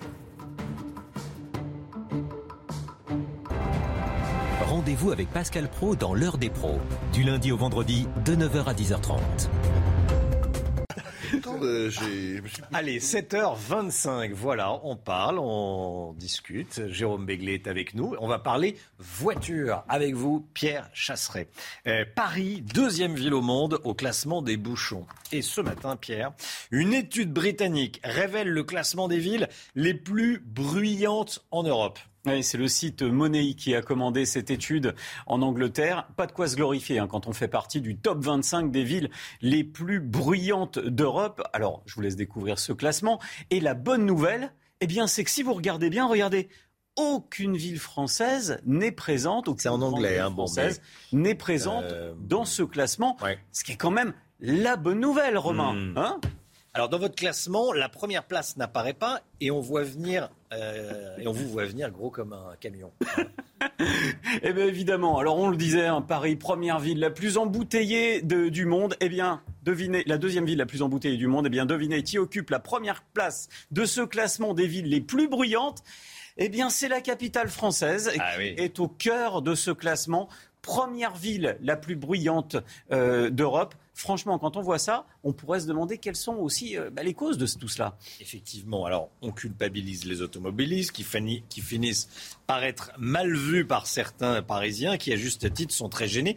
Il y a de quoi par euh, cette sensation de bruit constant, insupportable. Hein. C'est bruyant, c'est vrai. Oui, c'est bruyant. Et puis à ça, on répond comment? Eh bien, on répond par des radars de bruit. Mais ça ne hmm. change pas le problème. Il n'y a pas de coïncidence. Quand on est la deuxième ville la plus embouteillée euh, du monde et qu'on est la ville la plus bruyante et qu'on creuse cette enquête, qu'est-ce qu'on voit apparaître? On voit apparaître la cause qui est pointée du doigt, la congestion automobile. Cette congestion qui est créée par la ville de Paris, disons-le clairement, puisque sinon, s'il y avait un effort, il n'y a pas de raison. On aurait Lyon, Marseille qui figuraient aussi parmi ce classement puisqu'elles sont aussi embouteillées. Non, là, véritablement, entre les zones de travaux qui se multiplient sur la route lorsqu'on est à Paris et la congestion automobile, eh bien, j'ai envie de dire, pauvres Parisiens qui subissent ces nuisances. Et qui est-ce qu'on fait culpabiliser? Bien évidemment, toujours l'automobiliste. Pierre Chasseret, merci Pierre.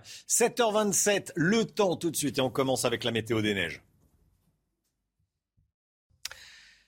La météo avec vous, Alexandra Blanc, c'est très simple aujourd'hui. Il va faire froid. Hein. oui, il va faire froid, mais il va faire beau avec des conditions météo relativement agréables. Alors ce matin, on a quelques bandes brouillard et quelques nuages. Et puis dans l'après-midi, regardez arriver d'une nouvelle perturbation par la Bretagne. Mais partout ailleurs, le temps va rester sec et ensoleillé avec peut-être quelques petits nuages en remontant vers le nord-est. Et puis toujours des vents tempétueux autour du golfe du Lion. Côté température, il fait froid, moins 3, moins 4 degrés actuellement euh, sur les régions centrales, moins 2 degrés à Bordeaux. Et dans l'après-midi, on reste toujours en dessous des normales de saison, notamment à Dijon ou encore à Besançon, où vous aurez seulement 4 petits degrés. Vous aurez 5 degrés à Lyon et 6 degrés entre Paris et la région lilloise.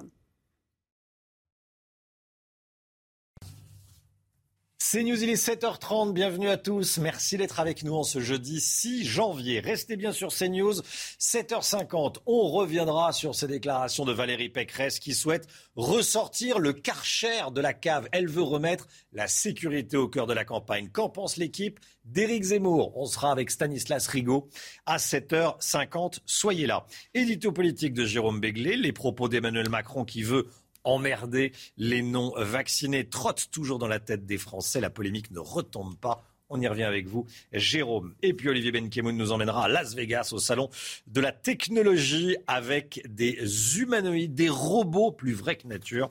Vous allez voir. Nouveau record de contamination hier. La barre des 330 000 nouveaux cas de Covid a été franchie. Hein. Oui, 332 252 nouveaux malades précisément. 3 695 patients sont actuellement en réanimation et vous le voyez, 246 décès ont été enregistrés à l'hôpital. Et l'actualité de la matinée, c'est l'adoption en première lecture par les députés du projet de loi qui transforme le pass sanitaire en passe vaccinal. Vincent Fandège sur place, quelle est la, la suite? Le texte a été adopté, il va aller au Sénat maintenant. Il va aller au Sénat à partir du début de la semaine prochaine pour être euh, examiné. La conséquence de tout ça, eh bien, c'est que euh, ce texte euh, devait initialement être mis en place à partir du 15 janvier.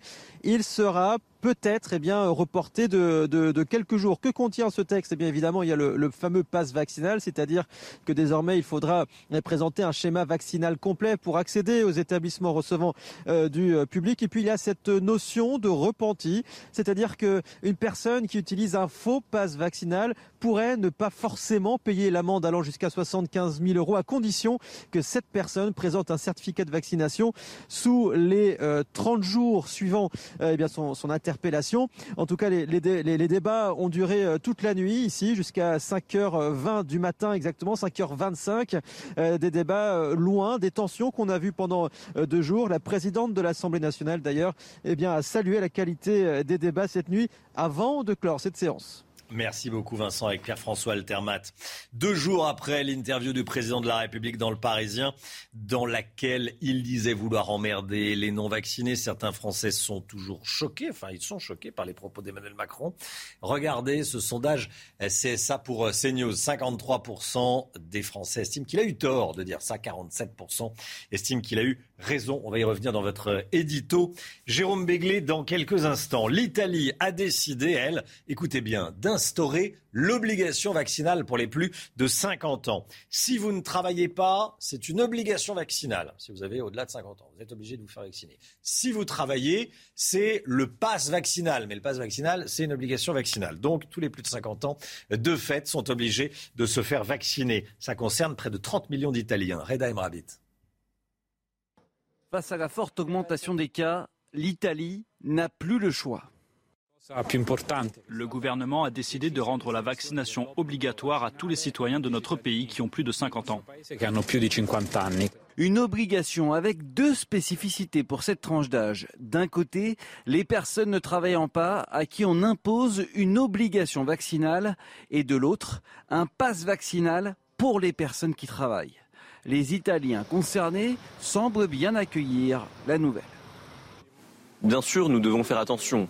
Porter le masque, se faire vacciner. Je suis 100% pro-vaccin. Je crois que c'est une bonne chose de faire une règle pour les plus âgés, pour les protéger. L'Italie possède une des populations les plus âgées en Europe, avec 28 millions d'habitants âgés de plus de 50 ans, soit plus de 47% de la population totale concernée par cette mesure.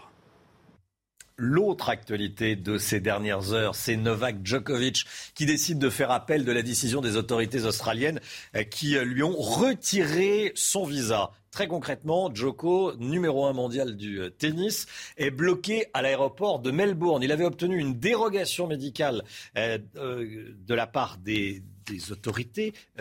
tennistiques. La fédération australienne lui avait donné le, droit de, de venir, alors qu'a priori il n'est pas vacciné. Mais les autorités australiennes et le Premier ministre en tête lui disent non, non, non, pas de vaccin, euh, vous rentrez pas sur le, territoire. Histoire est folle et donc euh, Djoko, Djokovic dépose un recours. Paul Sugy, je sais que ça vous fait beaucoup réagir. Hein. C'est deux mondes qui se font face. C'est-à-dire que l'Australie, ici, d'ailleurs, on l'a vu dans votre reportage, euh, les Australiens ont plutôt soutenir justement cette euh, obsession administrative à vouloir faire respecter la même loi pour tous. L'Australie euh, est, est, dévoilée ici dans son aspect euh, le plus autoritaire. C'est-à-dire qu'on a bien vu, c'est un pays qui avait une stratégie zéro Covid, qui voulait absolument euh, prendre aucun risque mmh. et qui a beaucoup moins de difficultés que nous à philosophiquement adopter le principe d'une obligation vaccinale. Même si en Australie, ça dépend beaucoup des, des différentes régions qui peuvent adopter des mesures plus ou moins restrictives. Mais en tous les cas, la, même, la règle est la même pour tous. Euh, Novak Djokovic vient d'une Europe qui a pour le coup beaucoup plus de difficultés à accepter ce, ce principe-là.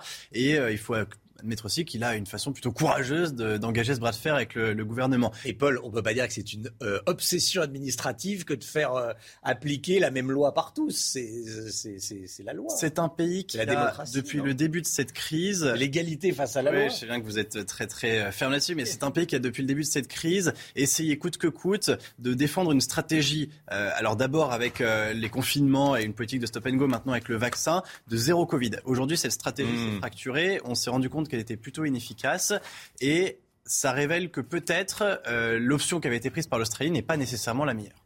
Merci Paul. Valérie Pécresse veut ressortir le karcher de la cave pour nettoyer les quartiers. Elle le dit ce matin dans le quotidien La Provence. La candidate LR à la présidentielle reprend évidemment euh, l'expression utilisée par Nicolas Sarkozy en 2005. On y reviendra à 7h50. Soyez là. Jérôme Béglé, 36 heures après l'apparition de l'interview d'Emmanuel Macron dans le Parisien, la polémique n'est pas retombée. Hein. Non, mais quelle mouche a bien pu piquer le président et l'inciter à prononcer ces phrases aussi clivantes? Je vous les rappelle. C'est une toute petite majorité qui est réfractaire. Celle-là, comment on la réduit? On l'a réduit, pardon de le dire, euh, comme ça en emmerdant encore davantage. Moi, je suis là pour, je ne suis pas là pour emmerder les Français. Je peste toute la journée contre l'administration quand elle les bloque. Eh bien là, les non vaccinés, j'ai très envie de les emmerder. Et donc, on va continuer de le faire jusqu'au bout. C'est ça la stratégie. Je ne vais pas les mettre en prison, je ne vais pas les vacciner de force. Et donc, il faut leur dire, à partir du 15 janvier, vous ne pourrez plus aller au resto, vous ne pourrez plus prendre un canon, vous ne pourrez plus aller boire un café, vous ne pourrez plus aller au théâtre, vous ne pourrez plus aller au ciné. Bon, écartons déjà la bourde. Dans une interview écrite du président de la République, elle est relue par lui-même et par ses conseillers en communication avant la publication, donc elle peut être corrigée, amodiée, euh, modifiée. Donc cette prise de position, elle est assumée et réfléchie. Il faut donc, euh, il y a donc une, idée très présente derrière la tête du chef de l'État. Ce faisant, il révèle aussi une face euh, peu aimable de sa personnalité. D'abord, un président ne devrait pas dire ça qu'il puisse avoir l'idée d'emmerder ses concitoyens est tout simplement insupportable et contraire à sa mission. En outre, ce discours est en contradiction avec une autre partie de lui-même. Lors des manifestations contre le mariage pour tous, alors qu'il était ministre, il n'avait pas apprécié la manière dont le gouvernement de François Hollande avait traité les opposants. On a humilié cette France-là, avait-il dit. Le 15 décembre dernier, dans son entretien à TF1 LCI, il avait dit exactement ceci J'ai appris une chose, on ne fait rien bouger si on n'est pas pétri d'un respect infini pour chacun. Une bonne résolution oubliée euh, trois semaines plus tard et qui ne facilite pas la réponse à une question pourtant simple mais qui est vraiment Emmanuel Macron? On a élu en 2017 un quasi inconnu, et cinq ans plus tard, on n'en sait pas plus sur sa vraie personnalité ni son rapport aux Français. Chasser le naturel, il revient Absolument. très très vite au galop. Quel bénéfice politique le chef de l'État peut-il tirer de ses propos, Jérôme Béglé? Voilà, il espère piéger Valérie Pécresse ou la mettre devant ses responsabilités. Je m'explique. Ce passe vaccinal est désormais clairement fait pour emmerder les non-vaccinés. Le voter cette nuit à l'Assemblée, c'est prendre en compte ce codicile. Voilà un moyen de pousser les républicains euh, dans le camp de ceux qui devront assumer justement d'emmerder les non-vaccinés. Une fois les vapeurs de la polémique euh, dissipées, ce sera à la droite de ne pas se tromper dans sa riposte. Par ailleurs, la politique sanitaire du gouvernement est plébiscitée. Il y a un sondage IFOP fiducial dans le Figaro aujourd'hui. 63% des Français sont favorables à ce passe vaccinal. Ça monte même à 94% chez les sympathisants d'Emmanuel Macron et à 76% chez ceux de Valérie Pécresse. Les antivax et les antipasses sanitaires sont donc non seulement minoritaires, mais de plus en plus déconsidérés dans la population. Aucun soignant ne ratifie ces soi-disant chiffres qui affirment que les vaccinés sont plus nombreux que les non-vaccinés dans les hôpitaux. L'immense majorité des Français a compris que pour sortir de ces deux ans de Covid, la vaccination restait le chemin le plus praticable et le moins escarpé. Emmanuel Macron a par ailleurs euh, repéré que les 10% en gros des Français non vaccinés seraient pour beaucoup des gens un peu en marge de la société, qui votent peu et parfois ne sont même pas inscrits sur les listes électorales. En les écartant délibérément, ça ne fausse pas ses calculs électoraux. Il le fait sans trop de risques. Mais le fond du problème demeure. Non, un président ne peut pas dire ça. Jamais. Mépriser ses concitoyens, quels qu'ils soient, ce n'est ni acceptable ni justifiable. Merci beaucoup, Jérôme. C'est vrai, quand on fait partie de l'élite et un président de la République fait partie de l'élite, évidemment, on méprise personne. Impossible. C'est un devoir. Impossible. Merci Jérôme. 7h40, euh, l'économie tout de suite. On va parler droit de succession parce que dans cette interview, il y a évidemment le mot emmerdé. On, on, le commande depuis 36 heures et Jérôme vient de le faire avec euh, beaucoup de brio évidemment. Euh, il y a également une, une partie sur les droits de succession et on y revient tout de suite avec Eric de Maten.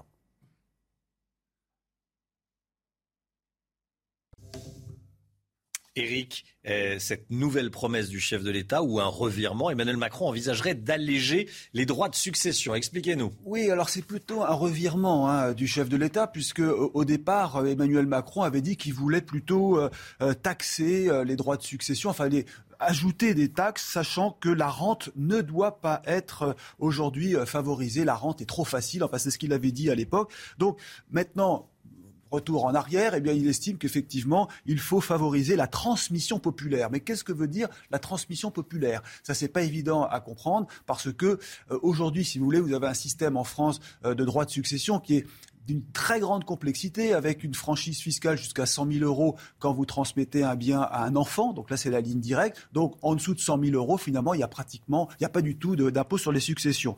Donc l'idée serait euh, peut-être de favoriser les successions populaires. Alors est-ce que ça concerne le monde rural, puisqu'il parle de, la France paysanne? Est-ce qu'il s'agit euh, d'aider euh, la transmission vers les frères, les sœurs, les cousins? Augmenter justement ces franchises fiscales Augmenter, réduire les délais entre les donations. Bref, ça c'est le point d'interrogation. Toujours est-il que c'est vrai que le sujet aujourd'hui devient un enjeu pour la présidentielle, mmh. puisque quand on regarde à droite, tout le monde veut aussi alléger les droits de succession. Alors que la gauche, au contraire, c'est l'inverse. Jean-Luc Mélenchon veut euh, créer un impôt euh, sur au-delà, euh, vraiment qui prendrait le maximum d'argent sur des gros héritages. Rappelez-vous d'ailleurs, Georges Marché, lui, c'était carrément 100% à l'époque. Hein. Ah oui, vous faites une chronique histoire. Mais ça veut dire, bon, pour résumer, à droite, on lâche les impôts sur les successions. À gauche, on continue de prendre tout le capital. Hein, c'est ça. Bon, pourquoi l'héritage est-il de nouveau dans le débat? Bah Parce que c'est un sujet sensible, c'est un sujet qui, euh, qui, intéresse tout le monde. D'abord, regardez quelques exemples très concrets. Je le disais, héritage courant, parce que la moyenne des héritages en France, c'est 100 000 euros. Eh bien là, impôt zéro. Donc la question ne se pose pas. Ensuite, si vous montez dans les montants, 300 000 euros à transmettre, un appartement par exemple en province entre un, papa euh, qui vient de décéder et ses enfants, eh bien là, 38 000 euros. Facile à voir. Héritage supérieur, 500 000 euros. Il reste 500 000 euros à se partager vous devrez payer 78 000 euros, comprenant bien sûr les abattements. Hein. Et puis ensuite, alors quand on a un appartement dans une grande ville comme Paris euh, qui dépasse un million d'euros, là effectivement ça devient plus élevé, 213 000 euros. Mais euh, finalement, ce ne sont pas des montants excessifs, même si on pense que euh, l'imposition en France sur les successions est très lourde. L'OCDE classe aujourd'hui euh, la France comme l'un des pays qui taxe le plus. Elle prend 15 milliards hein, quand même par an sur les héritages et les donations. Que retenir de tout ça? Oui. de toute façon, il faut baisser les droits de succession. Après tout, l'héritage, c'est un patrimoine construit par une famille. On a le droit de transmettre ses biens. Alors bien sûr, il y a des montants euh, qui varient, des, plafonds, des, différentes tranches d'imposition. Mais aujourd'hui, le sentiment général, c'est quand on parle succession, quand on parle héritage, on a l'impression toujours d'être matraqué. C'est le sentiment qu'ont les Français sur les impôts d'une manière générale. 8h moins le quart. Olivier Benkemoun s'installe. Bonjour Olivier, vous allez nous emmener à Las Vegas pour le salon euh, de la tech avec des robots plus vrais que nature. C'est tout de suite. Le plus grand des salons consacrés à la high-tech et au digital. C'est en ce moment à Las Vegas, Le, CES, euh, ça tient à la fois du concours Lépine, euh, pour certaines inventions loufoques, et puis des, des nouveautés des, des, des, grands industriels de la tech qui viennent présenter des produits de demain. On va se concentrer ce matin sur des produits français, ceux de la French Touch, parce qu'elles sont nombreuses, les, les, les, sociétés françaises à y être il y en a au moins 140.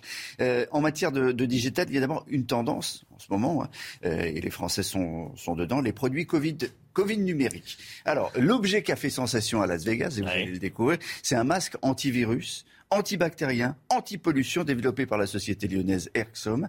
Euh, l'arme anti-Covid, disent ses concepteurs qui travaillent dans, le secteur médical, un masque totalement étanche euh, qui ne laisse rien filtrer à part de l'air. Explication. Vous voyez, c'est le fil de sécurité. Derrière, vous avez le fil photocatalytique qui est alimenté par ce, cette, par ce cordon qui est relié à, à ce, cette boîtier d'alimentation. Qui protège les gens contre toutes les agressions virales, bactériennes. C'est l'outil fantastique pour lutter contre la crise du Covid. Avec ce masque, vous n'aurez pas besoin de faire une quatrième vaccination, une cinquième et une sixième, en fonction de toutes les variantes du virus et de tous les nouveaux virus qui vont arriver dans le futur. Ah, c'est contre aussi tous les virus. Bon, on verra ce que, ce que, ce que ça donne. En tout cas, ça sera vendu 300 euros en pharmacie. Ouais, je, je suis là pour faire rêver. C'est l'avenir, c'est la high-tech. Voilà. Quelle horreur. 300, bon, euros, 300, euros en pharmacie à partir de printemps prochain. Autre innovation française qui a été présentée par, par Valeo. C'est une bande de détection Covid capable de mesurer et d'agréger des données de tous les capteurs dont elle est équipée, radar, caméra, euh, thermomètre. Une bande qui euh, peut détecter les, les, symptômes du Covid en moins de deux minutes avec un grand taux de fiabilité proche du, du PCR, nous dit Valeo. Alors vous avez vu, c'est quand même de la com. Hein. Il n'y aura plus besoin de, de, de vaccins avec euh, le masque, il n'y aura plus besoin de PCR mmh. avec cette machine. En tout cas, il y a beaucoup d'établissements euh, publics qui reçoivent, du, du, en tout cas du public, qui sont intéressés par ça. Une autre tendance, la pet tech, euh, les animaux, quoi. Exactement. Hein la, la, la, technologie appliquée aux animaux et à leur santé. Et ça, c'est un vrai marché d'avenir. et là encore, une, une, invention française, et je l'ai dans la main. Vous allez d'abord voir les, les, les images. Ils ont reçu deux labels CES Innovation, un collier pour tout savoir des habitudes du déplacement de votre chien-chien et de sa santé, ce qui est nouveau. Hein. Donc non seulement vous savez... Si c'est un chien d'appartement, ses habitudes et ses oui. déplacements, ça va de la cuisine Oui, mais parfois, hop, le chien, chien s'en va. Vous êtes au travail. Après, si on est dans une maison avec un grand jardin... Vous êtes au travail, qu'est-ce oui. que fait votre chien-chien Peut-être il sort, etc. Vous pouvez le suivre en direct. Avec ça, vous le suivez en direct. Ce qui est intéressant, c'est pas simplement le, le tracking. Bon, ceci dit, plus, enfin, non, mais pas, plus sérieusement, mais en vacances, parfois on se dit, il est parti très loin. Il est parti très loin, mais qu'est-ce qu'il fait? Euh, En plus, son rythme cardiaque est mesuré, sa respiration est mesurée, son sommeil est mesuré. Combien de fois vous pouvez rentrer le point gamelle? Combien de fois il va voir sa, sa gamelle Ça veut dire que s'il va quatre fois ou cinq fois euh, à sa gamelle par jour, il y a un petit problème sur ouais. sa santé. Donc évidemment, ça, moi je vous dis, ça, ça, ça, ça va être un carton. On va devenir les gens, les gens vont savoir. on, va, on va recevoir tellement d'informations. Oui, mais il y, a des, il y a des plein de chiens qu'on est. Non, non, mais, mais je comprends, mais ça va se vendre et c'est formidable. Et... il y a un abonnement. J'en achèterai peut-être un d'ailleurs. C'est une boîte qui s'appelle Invoxia. D'accord. Et ça aussi, on en a beaucoup parlé euh, à, à, à, Vegas. Alors vous parliez des robots, on va terminer euh, là-dessus. Oui. C'est un peu l'info waouh de, de, de, la nuit, les images waouh, c'est les, les, robots euh, humanoïdes. Alors cet enfant qui se tord de douleur, ça, ça, a affolé tout le monde parce, oui. que, parce que c'est plutôt le bien-être Las Vegas. On est plutôt bien tranquille avec des la, et bon. Donc ça, ça a effrayé tout le monde. Et puis alors ce robot humanoïde qui est absolument effrayant, qui reproduit les yeux, les mouvements du. du... La petite fille, c'est pour les c'est pour les les étudiants en médecine. Hein, voilà. Oui, bah, oui. Pour prévenir. C'est comme oui. Enfin, c'est. Et, pas pour un film d'horreur, voilà, c'est vraiment. Et, et, ce robot-là, ça sera peut-être votre robot d'accueil à, à, la maison, on ne sait pas. Bonjour Romain. Merci beaucoup Olivier. C'est News, il est 7h49, énormément d'informations ce matin. Déjà, le texte qui instaure le pass vaccinal a été adopté en première lecture, on en parle évidemment euh, dans la matinale. Et puis on revient sur les déclarations de Valérie Pécresse. Elle veut ressortir le karcher de la cave, en clair, elle veut remettre la sécurité au cœur du débat. Elle a des solutions, on va en parler. Comment réagissent euh, ses concurrents dans la course à la présidentielle et notamment Éric Zemmour? On va en parler avec euh, Stanislas Rigaud de l'équipe Zemmour. A tout de suite. Rendez-vous avec Sonia Mabrouk dans Midi News du lundi au jeudi de midi à 14h. Aéroport. C'est News, il est 7h55. Merci d'être avec nous. On est avec Jérôme Béglé, on est avec Paul Sugy et on accueille Stanislas Rigaud. Bonjour Stanislas Rigaud, président de Génération Z, membre de l'équipe d'Éric Zemmour. Euh, évidemment, je voulais vous avoir parce que euh, je voulais vous entendre commenter notre sondage, sondage CSA euh, qu'on vous révèle sur CNews. 53% des Français estiment que le président de la République a eu tort de dire qu'il voulait emmerder les non-vaccinés. Qu'est-ce que ça vous amène comme, euh, comme euh, commentaire Alors 53%, je pense que vous êtes dans les 53%, euh, mais il y a quand même 43% qui trouvent qu'il a raison. Et ben c'est ce que j'allais vous dire, parce qu'en fait ça ne paraît C'est pas, pas rien, ça hein. ne paraît pas énorme en fait finalement de le nombre de personnes qui, euh, qui trouvent ça normal que le président de la République se permette de dire qu'il emmerde des Français. Euh, J'étais assez surpris par son âge. Je pensais que les Français seraient beaucoup plus euh, choqués, interloqués par ses propos. Euh, Moi-même d'ailleurs, vous, avez raison, je fais partie de ces 53% de Français qui pensent qu'il a tort. Il a tort de, de s'exprimer ainsi à l'égard des Français. D'autant plus que s'il souhaitait réellement que les Français se vaccinent, il ne leur parlerait pas de, la sorte. Et je pense qu'aucun, aucune personne non vaccinée euh, s'est dit ah ben tiens euh, Emmanuel Macron m'emmerde donc ça va me pousser à la vaccination et je vais essayer d'être plus prudent euh, dans mes gestes barrières et dans la façon dont je dois appréhender la maladie. Donc euh, moi je suis un peu étonné par ce sondage et, euh, et c'est bien la preuve qu'il a fait ça de façon extrêmement cynique et calculée et que aucun de ses mots n'est laissé au hasard. Jérôme On a appris ce matin que 60 000 primo vaccinants, si j'ose dire, allaient s'inscrire, s'étaient inscrits pour euh, leur première dose. Donc ça veut dire que cette remarque forte, brutale, a eu un petit effet tout de même. 60 000, c'est beaucoup, hein C'est c'est énorme, mais c'est vrai que c'est surprenant. Moi, ça me surprend. Ah, Si, c'est- si, si, euh, si on a besoin d'avoir un président de la République qui insulte les gens et qui, euh, qui parle de façon vulgaire aux Français pour que ça fonctionne, j'en suis déçu, mais euh, ça me paraît comme surprenant tout ça. Est-ce que c'est pas du, euh, du populisme? Et on dit qu'il utilise la méthode d'Éric Zemmour, une méthode choc en clair, pour parler de façon très, très cash, très claire aux Français, comme dans la rue. Mais, mais je crois que qu'Emmanuel Macron, on, parle de, on, passe- on a pas mal commenté euh, Éric Zemmour en disant que c'était le nouveau Trump, etc. Mais Emmanuel Macron, dans sa, dans- tout au long de son mandat, il a eu quand même eu des méthodes. Il ne s'excuse jamais. Il ne lâche jamais ses ministres. À chaque polémique, il tient le coup. J'ai jamais vu Emmanuel Macron, par exemple, demander pardon à qui que ce soit, s'excuser, faire preuve euh, d'humilité par rapport à ça. Il a toujours été extrêmement violent dans, toutes ses euh, actions, dans toutes ses prises de position. Euh, c'est pas parce qu'il est centriste ou euh, centre-gauche, centre-droit qu'il n'est pas radical dans ses prises de position ou, brutal dans ses, dans, dans ses actions et ses paroles. En tout cas, il a réussi à, à faire qu'on parle beaucoup de lui euh, en cette euh, rentrée. Il y a une autre priorité, il y a le Covid, mais il n'y a pas que ça, il y a également la sécurité. Valérie Pécresse veut remettre la sécurité au cœur du, du débat. Elle est aujourd'hui dans les, euh, en, en PACA, dans les Bouches-du-Rhône et euh, dans le Vaucluse. Et elle répond à mes confrères de, de la Provence. Elle dit notamment qu'elle veut ressortir le karcher de la cave. Elle veut créer des brigades coup de poing avec euh, l'armée pour sécuriser les interventions, pour euh, sécuriser les, quartiers dangereux, les quartiers difficiles. Euh, Qu'est-ce que vous en pensez, vous? Je pense qu'en fait, tout est dit. Tu as dit qu'il faut le ressortir de la cave. Parce que s'il faut le ressortir, c'est qu'il y a des gens qui l'ont mis dans une cave. Et les gens qui l'ont mis dans une cage, dans une cave, pardon, c'est les gens de son parti. Donc, euh, euh, Valérie Pécresse fait du Sarkozy low cost. Valérie Pécresse a, tente une formule qui a déjà été utilisée. Et les Français savent qu'elle n'a pas été, qu'elle n'a pas été appliquée. Et je pense que Valérie Pécresse ne remet absolument rien dans le débat public parce que ça fait euh, six mois maintenant qu'Éric Zemmour. Mais elle revient sur le thème de la sécurité. de- d'identité, de sécurité, d'immigration. Donc euh, euh, Valérie Pécresse, en fait, n'est pas en train de remettre quelque chose au, au centre du jeu. Elle est en train de courir après Marine Le Pen et Éric Zemmour qui, eux, ont imposé ces thèmes-là depuis bien longtemps. Jérôme? Faut dire que le Karcher, c'était juin 2005. Nicolas Sarkozy, je crois qu'il était encore ministre de l'Intérieur, s'était rendu à la cité des 4000 à la Courneuve, où un enfant de 11 ans avait été tué en bas de son immeuble par des bandes.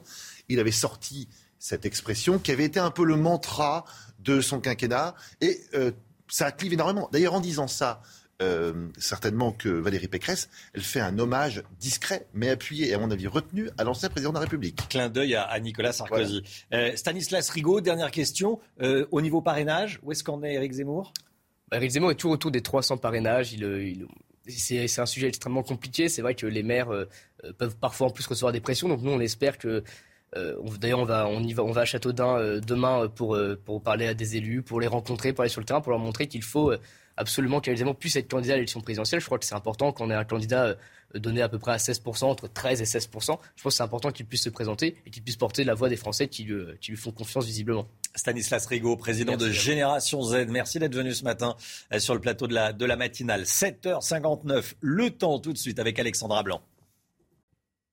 Des conditions météo hivernales aujourd'hui avec des températures un petit peu fraîches pour la saison. En revanche, côté ciel, eh bien, c'est l'amélioration avec le retour à un temps beaucoup plus clément. Alors ce matin, localement, quelques brouillards le long de la Garonne, quelques nuages également en remontant vers le nord-est avec quelques flocons de neige attendus entre le plateau lorrain et euh, les Alpes du Nord. Toujours des vents tempétueux autour du golfe du Lion. Ça a bien soufflé hier, ça continue à souffler ce matin. Dans l'après-midi, amélioration après dissipation des brouillards. On va conserver d'excellentes conditions sur les trois quarts du pays. Attention néanmoins à l'arrivée de cette nouvelle perturbation qui arrive par la Bretagne et qui va donner un temps nuageux et localement pluvieux avec également quelques rafales de vent entre la pointe du Cotentin et euh, la côte d'Opale. On retrouve toujours du vent en Méditerranée, du soleil également. Côté température, couvrez-vous ce matin, c'est hivernal, moins 2, moins 3 degrés sur les régions centrales. Quelques gelées donc ce matin. Et puis dans l'après-midi, les températures restent un petit peu fraîches pour la saison. 4 degrés à Dijon ou encore à Besançon, seulement 7 degrés à Toulouse, 6 degrés à Paris. Et pour la suite du programme, un temps toujours agité au nord comme au sud avec tout un défilé de perturbations et des vents tempétueux vendredi après-midi près des côtes de la Manche. C'est News, bienvenue à tous. Merci d'être avec nous. On est le jeudi 6 janvier. Toute l'équipe de la matinale est là. On est avec Audrey Berthaud, on est avec Jérôme Béglé, on est avec Julie Gaillot de l'Institut CSA et avec Paul Sugy. Les députés ont voté tôt ce matin en première lecture le projet de loi qui instaure le pass sanitaire, un droit de repentir est également euh, instauré pour les détenteurs de faux passes. Est-ce que le pass vaccinal est la solution Est-ce que c'est pas trop tard quand on sait que 330 000 cas de Covid ont été comptabilisés ces dernières 24 heures euh, en France? On en parle évidemment euh, dans la matinale. Mais on part tout de suite à l'Assemblée nationale. Retrouver Vincent Fandège. Qu'est-ce qu'il y a dans ce texte, Vincent? Dites-nous. Alors Romain, il y a évidemment ce passe euh, vaccinal, c'est-à-dire que désormais, il faudra présenter un schéma vaccinal complet pour euh, pouvoir accéder aux établissements recevant du public. Mais vous l'avez dit, il y a également cette notion de, repenti, c'est-à-dire que eh bien, une personne qui utilise un faux passe euh, n'aura pas forcément à payer une amende allant jusqu'à 75 000 euros à la seule condition que cette personne eh bien, présente un certificat de vaccination dans les 30 jours. Le texte a donc été adopté en première lecture à l'Assemblée nationale à 5h25 du matin très précisément. Les discussions euh, ont eu lieu euh, toute la nuit, bien loin des tensions qu'on a vues euh, pendant deux jours. Le texte va arriver au Sénat à partir du début de la semaine prochaine. Un sans fandège avec Pierre-François Altermat. Merci à tous les deux l'interview du président de la République. Vous savez, on en a beaucoup parlé euh, hier matin, bien sûr. Emmanuel Macron qui veut euh, emmerder les non-vaccinés. Les Français sont euh, choqués. Une majorité de Français estiment que Emmanuel Macron a eu tort de dire qu'il fallait emmerder les non-vaccinés. 53% euh, pensent qu'il a eu tort, 47% euh, pensent qu'il a eu raison. C'est un, un, score, un résultat qui vous a étonné, Julie Gaillot, de l'Institut CSA oui, parce que c'est un résultat qui n'est pas très clair finalement. On sent une ambiguïté en fait euh, derrière ce résultat, puisque en gros, si je schématise, vous avez un Français sur deux qui pense qu'il a raison et un Français sur deux qui pense qu'il a tort. Donc il y a une ambiguïté. Il y a une ambiguïté pourquoi? Ben Parce que on peut être d'accord sur le fond et pas sur la forme, euh, être opposé aux deux, etc., etc. Donc au final, ça donne ça, ce sondage, ce résultat qui est un peu ambigu. Cela étant, hmm. quand vous regardez un peu les sous-catégories de population, il y a moins de nuances. Par exemple, les jeunes les 18-24 ans, sont 65% à penser que le président a eu tort. Pourquoi? Parce qu'on sait depuis le début, oui effectivement, que les jeunes manifestent plus de distance par rapport à cette épidémie, qu'ils se mmh. sentent moins menacés, donc ils réagissent donc en empathie vis-à-vis des non-vaccinés dont on réduit les libertés de manière drastique et peut-être en ça ils se reconnaissent un petit peu. Merci Julie. L'Italie instaure l'obligation vaccinale pour les plus de 50 ans, Audrey. Hein. Exactement, pour les quinquagénaires qui ne travaillent pas et pour ceux qui travaillent encore. Ils devront détenir obligatoirement un passe vaccinal à partir du 15 février. Au total, près de 30 millions d'Italiens sont concernés. Est-ce que ce serait acceptable en France, l'obligation vaccinale pour les plus de 50 ans? Paul Sugy, Jérôme Béglé. Je ne comprends pas pourquoi, in fine, le gouvernement ne l'a pas fait. Euh, en Italie, ça passe relativement facilement. C'est une loi simple, pas plus compliquée de faire voter le pass vaccinal. Ils ont décidé 50 ans, ce qui représente à peu près de la un petit peu moins de la moitié de la population italienne.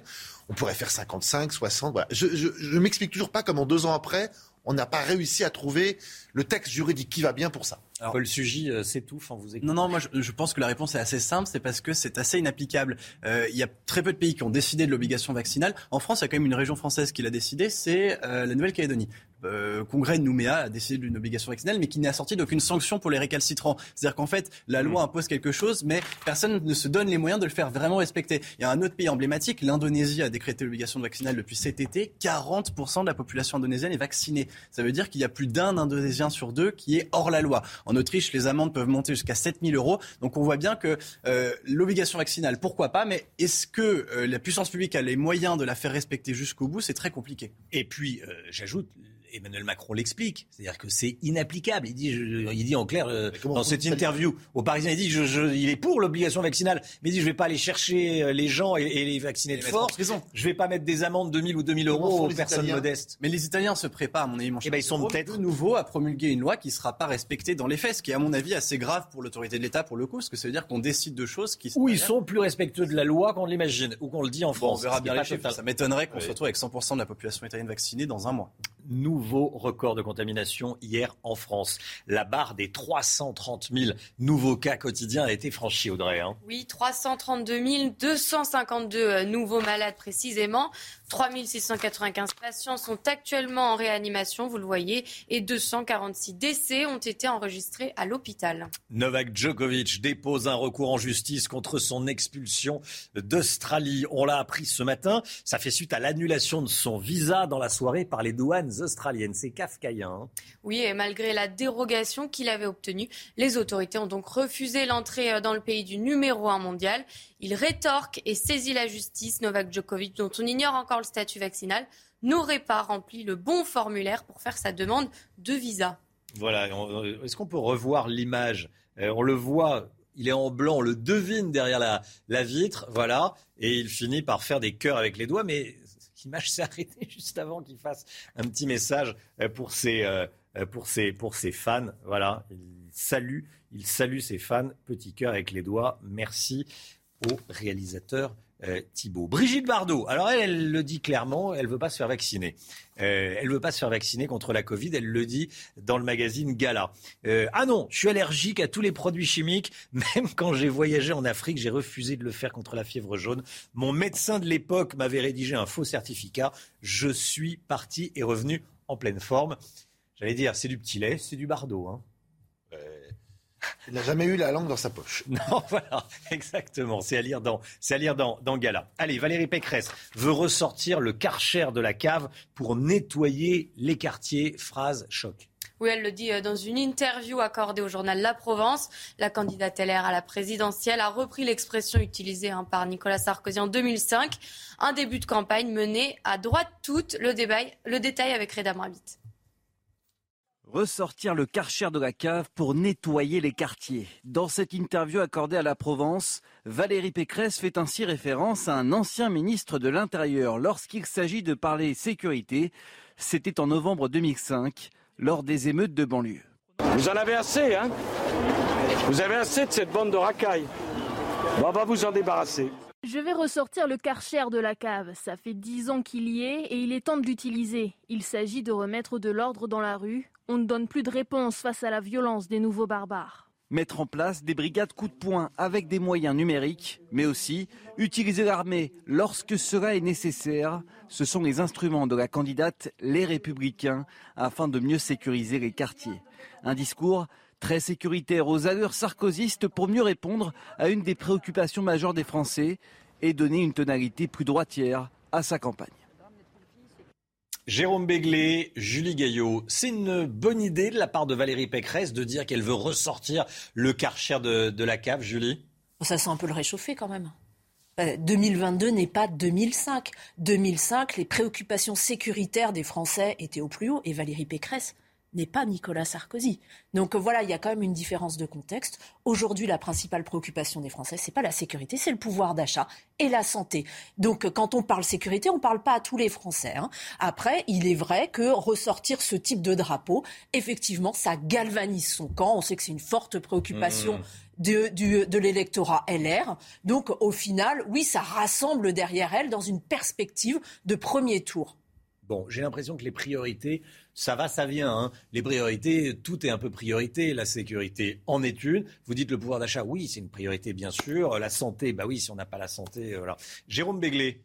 Euh, je suis assez d'accord. J'ajouterais juste que sur la santé et sur le pouvoir d'achat, la différence entre Valérie Pécresse et euh, Emmanuel Macron, elle n'est pas considérable. Elle n'arrivera pas à trouver un vrai clivage. en revanche, sur, l'utilité de la formule. En revanche, sur la sécurité, il y a un vrai clivage. Et franchement, Karcher, ça parle à tout le monde. Hmm. C'est un marqueur fort auprès, du peuple de droite, auprès du peuple sarkozyste. Et effectivement, formellement, elle avait raison. On avait un peu honte d'employer cette expression, donc on l'avait mise à la cave. Là, elle est totalement décomplexée. Elle dit Je suis descendu à la cave, j'ai remonté le Karcher. Ça lui permet quand même de planter un drapeau. Oui, mais ça l'inscrit dans l'ombre de Nicolas Sarkozy, quand même. Ou dans la succession d'eux, ou dans l'héritage d'eux. 8h11, merci à tous les deux. Restez bien sur CNews. Dans un instant, Laurence Ferrari reçoit Nicolas Dupont-Aignan. A tout de suite. Rendez-vous avec Pascal Pro dans l'heure des pros, du lundi au vendredi de 9h à 10h30. C'est News, il est 8h15. Bienvenue à tous. Laurence Ferrari, vous recevez ce matin Nicolas Dupont-Aignan. Bonjour Nicolas Dupont-Aignan. Bonjour Laurence Ferrari. Bienvenue dans la matinale de CNews. Vous venez de passer une nuit blanche à l'Assemblée nationale. Le pass vaccinal a finalement été adopté euh, tôt ce matin. 214 voix pour, large majorité, 93 contre, 27 abstentions. Vous avez voté quoi? Bah, Contre, bien sûr. Contre, ce qui est effrayant, triste, c'est qu'on a passé trois jours on n'a pas parlé des lits d'hospitalisation que le gouvernement a supprimés, 5700 en 2020 en pleine épidémie, 17 000 depuis. On n'a pas parlé des masques FFP2 que je réclame depuis un an. On n'a pas eu de réponse du ministre, notamment les enseignants.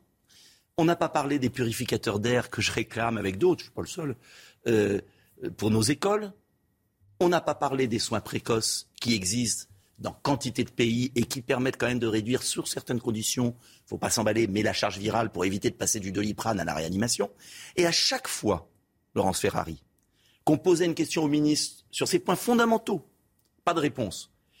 L'obsession d'emmerder les Français, comme disait le président de la République, l'obsession de ce passe vaccinal au moment où on a la plus forte épidémie qui montre qu'avec 90% d'adultes vaccinés, on n'empêche pas la transmission.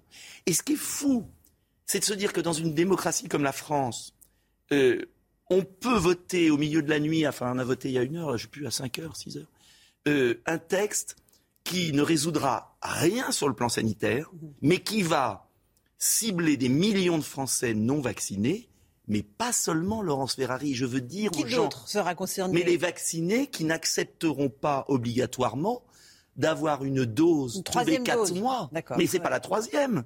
Parce qu'il y en a la moitié qui n'ont pas reçu leur troisième dose aussi. Non, mais ce, qui est, fascinant et effrayant dans ce qui se passe, et où le gouvernement euh, trompe les Français, c'est de faire croire qu'on s'attaque à une minorité, les méchants.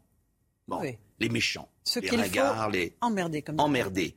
Mais ils vont emmerder tous les Français parce que quand vous êtes vacciné, si vous refusez la quatrième dose quand on va vous dire il en faut une quatrième, vous, vous serez coupé. Mais vous, pensez que le pass vaccinal est pérenne, en train, pas va le garder à vie Il va, il va tomber dès qu'il n'y aura plus de pandémie. Mais, mais, mais, quand Puisque au moment, euh, là aussi c'est fascinant, au moment où l'épidémie change de nature, le professeur Combe n'est pas un complotiste, le professeur ah non, il était sur mon plateau il y a deux jours. Vous le connaissez. Il a dit une chose très juste. Il a dit, avec Omicron, tout le monde va l'attraper, quasiment. Et il y a beaucoup moins d'effets graves, faut être honnête. Il est moins fort. Il est plus contagieux, mais il est moins fort. Et donc, le pass vaccinal n'a aucun intérêt. Et c'est quoi? C'est en fait, je suis convaincu que c'est ça. C'est dans l'esprit d'Emmanuel Macron une double stratégie. Un, on parle que de ça. Pendant ce temps-là, on ne parle pas du chômage, de la Écran de fumée, donc? Et, la présidentielle, elle est dans, dans, un peu plus de 90 jours. On n'a jamais vu ça depuis 20 ans. Donc on ne parle pas des enjeux des Français, on ne parle pas de son bilan. Donc premier point, il évacue le débat politique. Et deuxième point, il évacue son bilan qui est catastrophique en matière sanitaire. Parce qu'il n'a pas joué de la palette que j'ai proposée avec d'autres. Euh, masques, tests, euh, euh, purificateurs, soins précoces, vaccins pour les plus fragiles. On m'a caricaturé. Vaccins pour les plus fragiles, mais pas pour les jeunes et surtout pas pour les enfants, qui est une hérésie. On va faire, imaginez un enfant, même un, un, ado, nos enfants, 15 ans. 15 ans, une dose tous les 4 mois? Il va, il va se prendre euh, quoi 25 doses Pfizer? Alors là, ils seront un peu exonérés de ce passe vaccinal, les 12-16 ans, a priori, sur Non, certaines non, alors- oui, activités. alors ça. Alors, les Alors là- activités s- scolaires et périscolaires. Oui, mais attendez, grand cinéma. Ça veut dire quoi concrètement? Alors, grand cinéma, d'ailleurs, les socialistes, lamentables. Euh, les républicains, la moitié ont voté euh, le pass vaccinal. Euh, et alors, ils étaient très contents parce qu'ils ont fait semblant d'avoir une grande victoire. Les 12-16 ans auront le droit d'aller à une activité sportive périscolaire sans le pass vaccinal. Alors, tout le monde dit bravo, c'est formidable, sauf qu'ils auront le pass sanitaire et il faut qu'ils fournissent un test payant. Non, pas payant, gratuit pour les jeunes. Gratuit pour les jeunes. Euh, excusez-moi, tous les jours.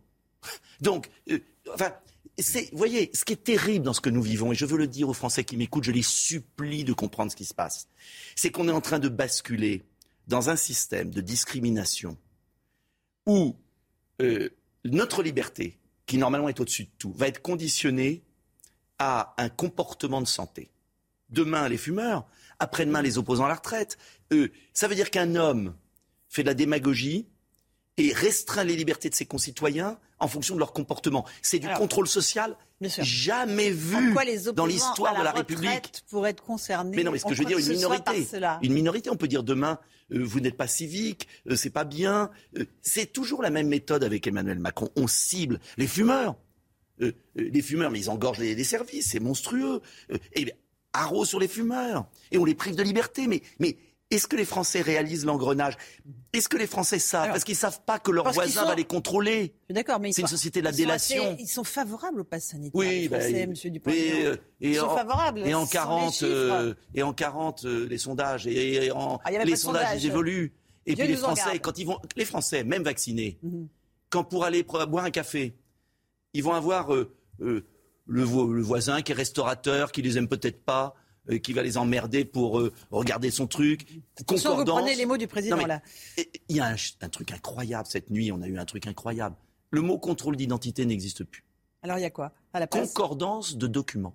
C'est-à-dire qu'on vérifie que le document qu'on vous donne correspond à Non, la pièce d'identité. C'est exactement le contrôle Non, mais d'identité. ils font ça tous les jours. Non, non, euh, mais attendez. Les, les, euh, Non, non. restaurateurs. Non, parce que là, vous Quand devrez. on vend de la colle à un mineur, on vérifie Oui, son mais identité. Sauf que là, tous les clients vont devoir sortir leur passeport, leur permis de conduire. Euh, mais imaginez les milliards de gestes quotidiens qui vont être contrôlés et qui ne le seront pas. Ou alors n'importe comment. Puis si vous avez un restaurateur qui vous aime pas, il vous fera pas entrer dans son établissement.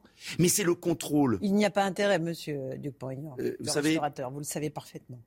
Une société, la légitimité du contrôle d'identité appartient aux policiers. Même les policiers municipaux n'ont pas le droit. Il faut le procureur. Ça veut dire que on institue une société du contrôle de tous par tous, une société de la délation, une société malsaine. On divise les Français, alors que la France a des défis magnifiques et qu'il faut unir les Français. Mais c'est fou ce qui se passe. On, on divise les Français. la délation, le ça climat est désespérant dans le pays. Les gens ne vont pas appeler le- la police en disant Non, mon voisin mais pas ça vacciné. veut dire enfin. ça veut dire que le contrôle policier est délégué au chef d'entreprise, il est délégué au restaurateur, il est délégué au barman. Mais je suis désolé. Comme il l'était aux marchands de tabac qui Oui, veulent mais vérifier qu'un Oui, mineur n'achète marchand pas de tabac, de cigarettes. c'est enfin. exceptionnel. Sur la vente, sur la vente des cigarettes, c'est une fois de temps en temps, quand il voit qu'il y a un gamin qui fait un peu jeune. C'est pas systématique. Vous comprenez, Laurence Ferrari, ce que ça veut dire Sur les Républicains, Oui. est-ce que le problème, euh, ils ont un vrai problème? 74 députés, il y en a 28 qui ont voté pour, 24 contre, 22 abstentions. C'est un problème pour leur candidate, Valérie Pécresse? Ah bah oui, c'est un problème. Valérie Pécresse était pour l'enfermement des non-vaccinés. Valérie Pécresse a fait pression. Confinement. Euh, euh, confinement, oui, vous avez raison. Euh, Valérie Pécresse a fait pression sur le groupe pour voter le pass vaccinal. Donc euh, Valérie Pécresse et Emmanuel Macron, en matière sanitaire, c'est la même chose.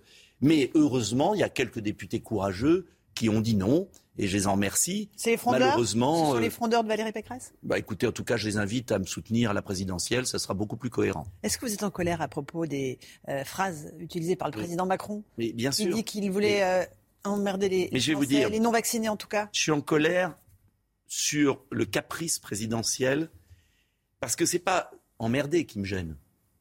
C'est euh, j'ai envie d'emmerder, je ferai tout et je les réduirai. Imaginez le terme réduire, ça veut dire détruire. Imaginez qu'on a un président de la République qui veut détruire une partie de ses concitoyens. On n'a jamais vu ça. Le rôle d'un président, c'est de garantir l'unité nationale, d'avoir une vision et de rassembler les Français pour atteindre des objectifs. C'est une équipe de France. Lui, il divise les membres de l'équipe. C'est comme si l'entraîneur de l'équipe de foot euh, créait la zizanie dans l'équipe pour régner. Mais on n'a pas de bons Mais résultats. c'est de la stratégie politique, vous le savez parfaitement. C'est de la démagogie cynique, pitoyable, incompatible avec la fonction de président de la République. Je vais vous dire franchement, s'il n'y avait pas l'élection dans moins de 100 jours, j'aurais fait une motion de destitution. Et pourquoi vous le faites pas? Je ne le fais pas parce que le temps que la motion arrive sur le bureau de l'Assemblée, il y aura eu l'élection présidentielle et j'espère qu'on s'en sera débarrassé. Euh, et je dis aux Français, notamment ceux qui votent pas, qui sont dans une forme d'exil intérieur. Beaucoup de Français sont dans une forme d'exil intérieur, ils regardent plus la télé, ils veulent plus entendre parler de tout ça, ils sont écœurés. Je leur dis, mes Français, réveillez-vous, parce que si Emmanuel Macron est réélu, mais là, je ne sais pas ce qui se passera, parce que si trois mois avant la présidentielle, il est capable d'insulter des millions de Français, de les menacer, de les traiter de non-citoyens, euh, mais les fichiers S pour terroristes sont mieux traités dans l'esprit d'Emmanuel Macron que les non-vaccinés ou les vaccinés qui n'auront pas fait toute leur dose. Un- J'insiste là-dessus. Il y a un risque de regain de violence. On a vu des violences en Guadeloupe sûr. contre le directeur de l'hôpital. Inadmissible. Inadmissible. Évidemment. Il y a un risque. Mais bien il y a une manifestation Bien samedi. Elle peut dégénérer. Mais bien sûr, les gens sont à bout. On peut pas. Vous savez, Vous irez manifester, Oui, j'irai manifester, mais dans la discrétion. Je suis en déplacement en province. J'irai euh, là où il y a une manifestation, sans euh, au milieu des anonymes. Euh, je veux dire une chose. Il y a une phrase d'un empereur romain, euh, je ne sais plus lequel. Alors je ne veux pas dire de bêtises. Je crois que c'est Tibère ou Marc Aurèle, qu'importe, qui disait vous pouvez euh, tondre le peuple, mais vous ne pouvez pas l'écorcher. Et voyez ce qui se passe aujourd'hui, et ce qui m'attriste, moi, pour mon pays, c'est qu'on écorche. Un être humain, un Français, c'est quelqu'un de libre, qui peut circuler librement, qui n'a pas de compte à rendre aux caprices d'un homme immature, immature à la tête de l'État, et qui se sert de l'État, qui se sert de certains médias, qui se sert de la théorie du bouc émissaire. Vous savez, la théorie du bouc émissaire, euh, faire le tri des Français, on commence par les non-vaccinés, mais après, ça sera qui? Quelle est la prochaine étape? Toujours, euh, on cible, on exclut Vous Mais trouvez qu'on est dans un régime autoritaire euh On est dans un régime, non, on est dans un régime malsain. Bah, autoritaire, oui, quand, on, quand dans un régime des millions de gens vont plus pouvoir euh, circuler librement, se prendre un train sans se dire qu'est-ce que je fais. Euh, euh, prendre un train, le- la loi est folle. Motif impérieux familial. Alors, si votre grande-tante est malade, il faut faire un document. Le document, vous le montez au contrôleur. Le ministre incapable d'expliquer comment ça va marcher. Mais vous imaginez à l'entrée d'un TGV Alors le ministre dit, oui, mais ce sera des contrôles aléatoires. Il faut que les gens vivent un peu dans l'angoisse, quoi. Donc vous allez prendre votre train en étant angoissé. Ou alors, vous obéissez, vous vous prenez des doses successives, et dans trois ans, vous aurez pris 15 doses Pfizer. C'est ça l'objet Euh, en- Pendant ce temps-là, on ne parle pas des autres sujets. Eh oui, Qui malheureusement. préoccupent les Français Santé, Eh oui. évidemment, mais sécurité. Valérie Pécresse, aujourd'hui, est en déplacement à Cavaillon. Elle affirme vouloir ressortir le karcher de la cave, expression euh, empruntée à Nicolas Sarkozy. Elle a, elle a raison de mettre le focus sur ce que vivent les Français, les préoccupations des Français. Elle a raison. Mais le problème, c'est qu'elle est très mal placée pour le faire. Parce que c'est elle qui était ministre du budget, qui a supprimé tous les postes de policiers. Et à l'époque, j'avais un peu rompu avec Nicolas Sarkozy. Pas tous les postes. Vous savez très bien, il les RGPP, c'était le euh, non-remplacement d'un Bah oui, fonctionnaire. bah oui. Donc, si vous voulez, ça sent un peu le, le réchauffer.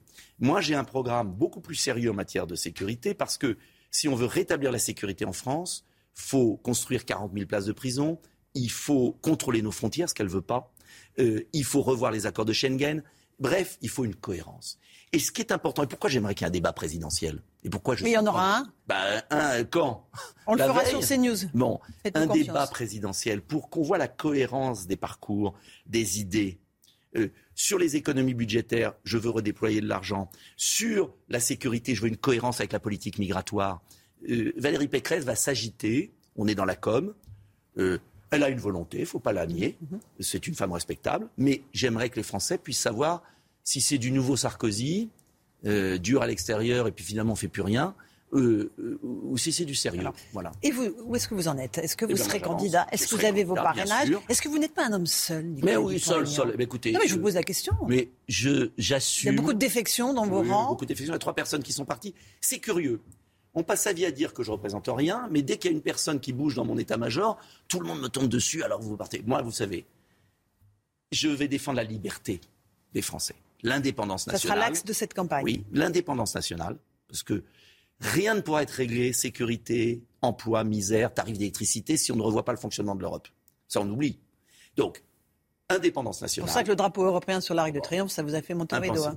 Euh, indépendance nationale, ce qui n'empêche pas des coopérations européennes. Et puis de l'autre côté, liberté des Français. Et puis surtout, bonne gestion. On revoit tous les crédits, on les passe au peigne fin comme j'avais fait dans ma ville, où j'avais fait faire des économies considérables pour redéployer, pas pour donner aux riches, comme l'ont fait les républicains, pour reconstruire l'hôpital, l'école, l'université, la science, investir, faire de la France une grande nation. Voilà, ça sera mon projet qui même me suivent, on verra le résultat. Et si euh, il devait euh, falloir euh, faire une alliance euh, au second tour, est-ce que vous choisiriez plutôt Éric Zemmour que Marine Mais, Le mais Pen attendez, je ne sais pas qui sera au second tour. Non, non, mais bien sûr, mais enfin, vous avez une petite idée. Mais j'en sais alors, alors là, vous, vous avez une idée? Personne Ah non, pas ne moi. sait ce qui Mais va vous, sortir. vous êtes un homme Ah ben, politique. Oui, mais moi je suis pas devin, je suis pas. Non, mais vous vous sentiez plus proche de- Zemmour ou de Le Pen Mais j'ai pas à me sentir proche de l'un ou de l'autre, parce que je pense que les Français attendent un patriotisme humain. Et je pense que les Français, en tout cas ceux qui ne votent plus, et c'est à eux que je m'adresse, c'est eux qui vont faire l'élection. Mhm. Soit ils restent couchés sous leur couette, ils seront morts et des esclaves euh, dans la misère. Soit ils se réveillent et la France redevient une grande nation. Je leur propose d'être une grande nation, c'est tout. Merci beaucoup d'être venu ce matin. Merci Nicolas à vous. de-. Et désolé si je suis un peu enroué, mais Non, non, mais c'est la nuit blanche que vous venez de passer à l'Assemblée nationale. Merci et bonne sieste jeune. à vous. Euh, merci à vous. À vous, Roman Desarmes, pour la suite de la matinale. C'est News, il est 8h31. Merci à vous, Laurence Ferrari, et à votre invité Nicolas Dupont-Aignan, qui a déclaré notamment qu'en France, les fichiers S étaient mieux traités dans l'esprit d'Emmanuel Macron que les non-vaccinés. C'est ce qu'a dit Nicolas Dupont-Aignan. À l'instant, interrogé euh, par Laurence, on va y revenir. 8h31, on accueille le docteur Brigitte Millot. Bonjour, Bonjour. Brigitte, bonjour docteur. Euh, Ce matin, vous allez nous en dire plus dans un instant sur les tests.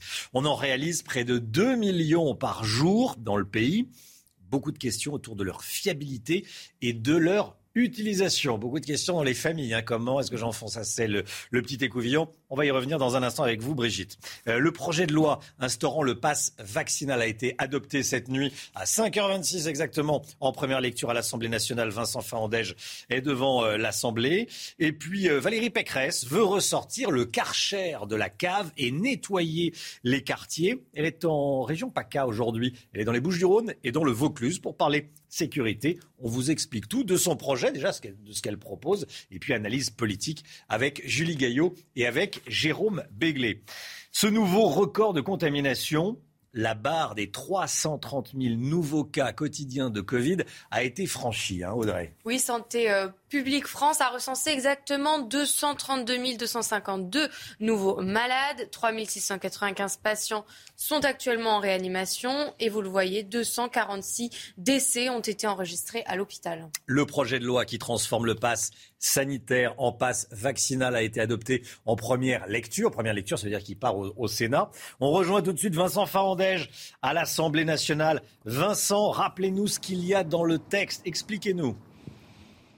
Eh bien, la mesure principale, vous le savez, c'est le pass vaccinal, c'est-à-dire qu'il faudra désormais présenter un schéma vaccinal complet pour pouvoir accéder à des établissements recevant euh, du public, comme par exemple les bars ou encore les, restaurants. Et puis, il y a cette euh, notion de repenti, c'est-à-dire que une personne qui utilise un faux pass vaccinal, eh bien, euh, ne paiera pas forcément l'amende pouvant aller jusqu'à 75 000 euros, à la seule condition que cette personne présente un certificat de vaccination sous les euh, 30 jours. Ce texte de loi a donc euh, été euh, validé euh, par l'Assemblée nationale en première lecture euh, cette nuit aux alentours de 5h, 5h20, 5h25 très précisément. Euh, cette nuit, on était bien loin des tensions de ces euh, deux derniers jours. Euh, D'ailleurs, la présidente de l'Assemblée nationale euh, a euh, soulevé, a salué la qualité des débats euh, cette nuit avant de clore la séance. Le texte de loi arrivera au Sénat en début de semaine prochaine. Merci beaucoup Vincent Voilà pour la France, passe vaccinal. Autre solution en Italie. En Italie, euh, l'État instaure l'obligation vaccinale pour les plus de 50 ans, Audrey. Oui, dans le détail, le décret euh, impose l'obligation vaccinale pour les personnes de plus de 50 ans ne travaillant pas et la détention du pass vaccinal pour les plus de 50 ans qui travaillent. Donc en clair, il s'agit bien d'une obligation vaccinale puisque le pass vaccinal en Italie s'obtient seulement avec un cycle vaccinal complet. Les détails avec Redam Rabbit. Face à la forte augmentation des cas, l'Italie n'a plus le choix. Le gouvernement a décidé de rendre la vaccination obligatoire à tous les citoyens de notre pays qui ont plus de 50 ans. Une obligation avec deux spécificités pour cette tranche d'âge. D'un côté, les personnes ne travaillant pas à qui on impose une obligation vaccinale et de l'autre, un passe vaccinal pour les personnes qui travaillent. Les Italiens concernés semblent bien accueillir la nouvelle. Bien sûr, nous devons faire attention porter le masque, se faire vacciner. Je suis 100% pro-vaccin. Je crois que c'est une bonne chose de faire une règle pour les plus âgés, pour les protéger. L'Italie possède une des populations les plus âgées en Europe, avec 28 millions d'habitants âgés de plus de 50 ans, soit plus de 47% de la population totale concernée par cette mesure. Novak Djokovic dépose un recours en justice contre son expulsion d'Australie. On l'a appris euh, ce matin. Cela fait suite à l'annulation de son visa hier par les douanes australiennes. Très concrètement, Djoko Novax, Novax, no vaccin, Djokovic, comme on le surnomme sur les réseaux sociaux, parce qu'il est suspecté d'être anti-vaccin et de ne pas s'être vacciné. A priori, il s'est pas fait vacciner. C'est pour ça que les, Australiens disent on veut pas euh, vous avoir sur euh, sur notre territoire. Il l'a pas véritablement concédé ou avoué, c'est selon. Voici les, toutes dernières images. Hein. À Melbourne, il est dans dans sa chambre d'hôtel. Il est reclus dans sa chambre d'hôtel. Le monde est fou, hein, Audrey. Oui, exactement. Et vous le voyez sur ces images, il va euh, faire un signe, voilà, un cœur avec ses mains pour, euh, pour ses fans. Voilà, et l'affaire prend une tournure diplomatique. Hein. Le président serbe accuse l'Australie de mauvais traitement. Jérôme Begley. Ce qui est intéressant, c'est que l'Australie, la France, l'Italie, chacun ses armes pour obliger, inciter très fortement à la vaccination on emploie des moyens juridiques différents, hmm. on emploie des euh, mots et des lois euh, parfois spectaculaires différents, mais quand même, l'idée est absolument la même dans ces trois pays, pourtant très différents les uns des autres. Le sondage. Oui, Julie Gaillot, vous vouliez commenter euh, ce qui se passe en Australie Sur le cas Djokovic, en fait, ça, voilà, d'un point de vue typiquement français, en fait, qui est très attaché à l'égalité, etc., nul n'échappe à la loi. Donc en fait, moi, ça me fait euh, très clairement penser à ça aussi. Euh, personne n'est au-dessus des lois quelles que soient ces lois, qu'on soit d'accord ou pas avec ce qui se passe en Australie. Hmm. Le tournoi lui avait donné une dérogation, sauf que pour obtenir une dérogation, il faut une raison médicale, et visiblement, il n'y a aucune raison médicale. Donc euh, le Premier ministre australien, Scott Morrison, dit euh, la loi, c'est la loi, et on fait et tout Joko qu'il est, tout Djokovic qu'il est, on ne le fait pas rentrer euh, dans, dans, le, dans le pays. Ce sondage, ce sondage qu'on vous donne sur CNews, sondage CSA, que vous avez réalisé, Julie Gaillot, 53% des Français euh, sont choqués, en tout cas estiment que le président de la République a eu tort de dire qu'il voulait emmerder les non-vaccinés. Hein. C'est beaucoup, 53%, c'est une majorité. Oui, c'est une petite majorité de Français majorité. qui sont en quelque sorte, et passez-moi l'expression, emmerdés par les propos du président. Voilà. Donc euh, voilà ce qu'on peut dire aujourd'hui. Cela étant, mm. euh, si euh, on caricature un peu, vous voyez qu'on a un Français sur deux qui pense qu'il a tort et un Français sur deux qui pense qu'il a raison. Donc il y a quand même une ambiguïté. L'opinion a du mal à se prononcer par rapport aux propos présidentiels parce que finalement, on peut être d'accord sur le fond, mais pas sur la forme, voire opposé aux deux. Et donc on sent que c'est aussi ça qui pose problème aux Français. Hmm. Est-ce qu'on a déjà une petite idée euh, Est-ce qu'on sait, on, se doute de euh, à qui ça va profiter. Est-ce que ça va lui profiter à lui euh, Parce que c'est un candidat hein, qui parle là, c'est le candidat Macron. Il dit j'en ai envie. Est-ce que ça va lui profiter ou est-ce que ça va lui nuire au final? Alors à, ce stade, c'est un peu. Vous n'avez pas de, boule de cristal, je sais. Voilà, c'est cela étant, quand on regarde dans le détail des catégories de population, ce qu'ils en pensent, il y a moins de nuances. Hmm. Et on voit notamment que les jeunes pensent qu'il a tort les soutiens de Jean-Luc Mélenchon, les soutiens de Marine Le Pen, les, soutiens d'Éric Zemmour. Et de toute façon, la plupart d'entre eux n'auraient pas voté pour lui. Jérôme Béglé, au final, qui, à qui ça profite? Très compliqué à dire. Ce que je vois, c'est que dans le sondage IFOP fiducial du Figaro de ce matin, 63% mmh. des Français approuvent le pass vaccinal on monte à plus de 90% dans l'électorat euh, d'Emmanuel Macron, à plus de 70% dans l'électorat euh, de Mme Pécresse. Donc, euh, sur le fond, les Français ratifient plutôt la politique du gouvernement. Sur la forme, la déclaration d'inventaire, évidemment, est beaucoup plus contrastée, comme vous nous l'avez montré. Hmm. L'autre grosse actualité, Valérie Pécresse veut, dit-elle, ressortir le karcher de la cave pour nettoyer les quartiers. Valérie Pécresse, la candidate des Républicains à la présidentielle, veut remettre la sécurité euh, au cœur de la campagne. On va voir ce qu'elle dit exactement avec Reda Emrabit. Elle le dit euh, dans le quotidien La Provence. Je vais ressortir le karcher de la cave, cela fait dix ans qu'il y est et il est temps de l'utiliser. Il s'agit de remettre de l'ordre dans la rue. On va revenir euh, dans un instant, on va commenter euh, cette déclaration avec vous, Julie Gaillot, et avec vous, euh, Jérôme Béglé. On regarde tout d'abord ce qu'elle a dit exactement avec Reda Emrabit. Sortir le karcher de la cave pour nettoyer les quartiers. Dans cette interview accordée à la Provence, Valérie Pécresse fait ainsi référence à un ancien ministre de l'Intérieur lorsqu'il s'agit de parler sécurité. C'était en novembre 2005, lors des émeutes de banlieue. Vous en avez assez, hein? Vous avez assez de cette bande de racailles. on va vous en débarrasser. Je vais ressortir le karcher de la cave. Ça fait dix ans qu'il y est et il est temps de l'utiliser. Il s'agit de remettre de l'ordre dans la rue. On ne donne plus de réponse face à la violence des nouveaux barbares. Mettre en place des brigades coup de poing avec des moyens numériques, mais aussi utiliser l'armée lorsque cela est nécessaire. Ce sont les instruments de la candidate Les Républicains afin de mieux sécuriser les quartiers.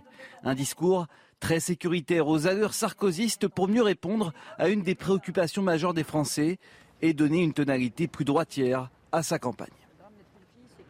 Bon, c'est très clair. Hein. Valérie Pécresse veut dire, dit euh, oui, le pouvoir d'achat, euh, c'est important. Oui, euh, le Covid, c'est important. Mais la sécurité aussi. Julie Gaillot, Jérôme Begley, qui veut commencer Julie?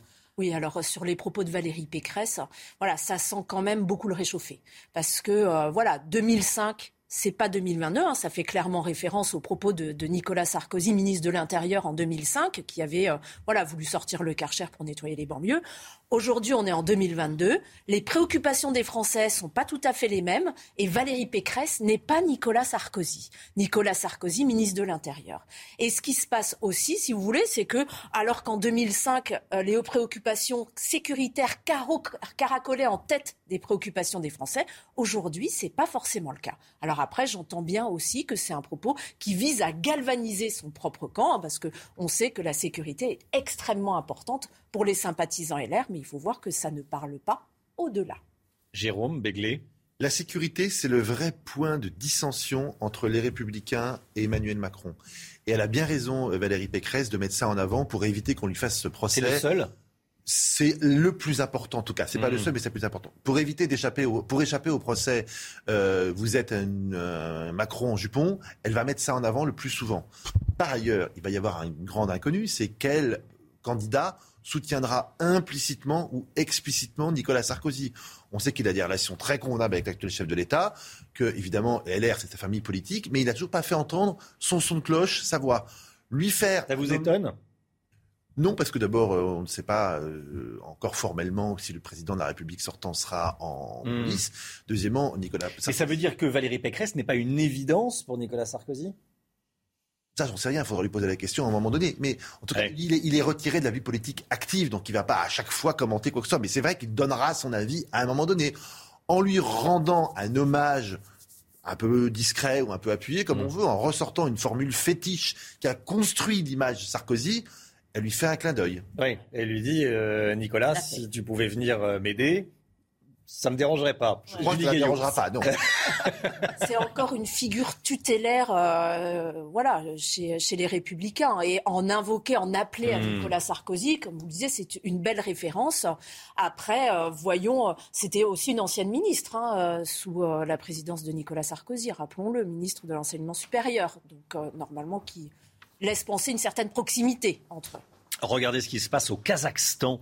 Euh, la Russie euh, a envoyé ce matin les premiers renforts sur place pour des opérations, dit-elle, de maintien de la paix. Euh, le pays est en proie aux émeutes depuis plusieurs jours. L'état d'urgence a été décrété. Des émeutes qui ont fait au moins huit morts plus d'un millier de blessés dans les manifestations, plusieurs bâtiments comme la résidence présidentielle, euh, des, bâtiments ont été pris d'assaut par des euh, manifestants au Kazakhstan. La hausse du prix du gaz est à l'origine de ce mouvement de colère.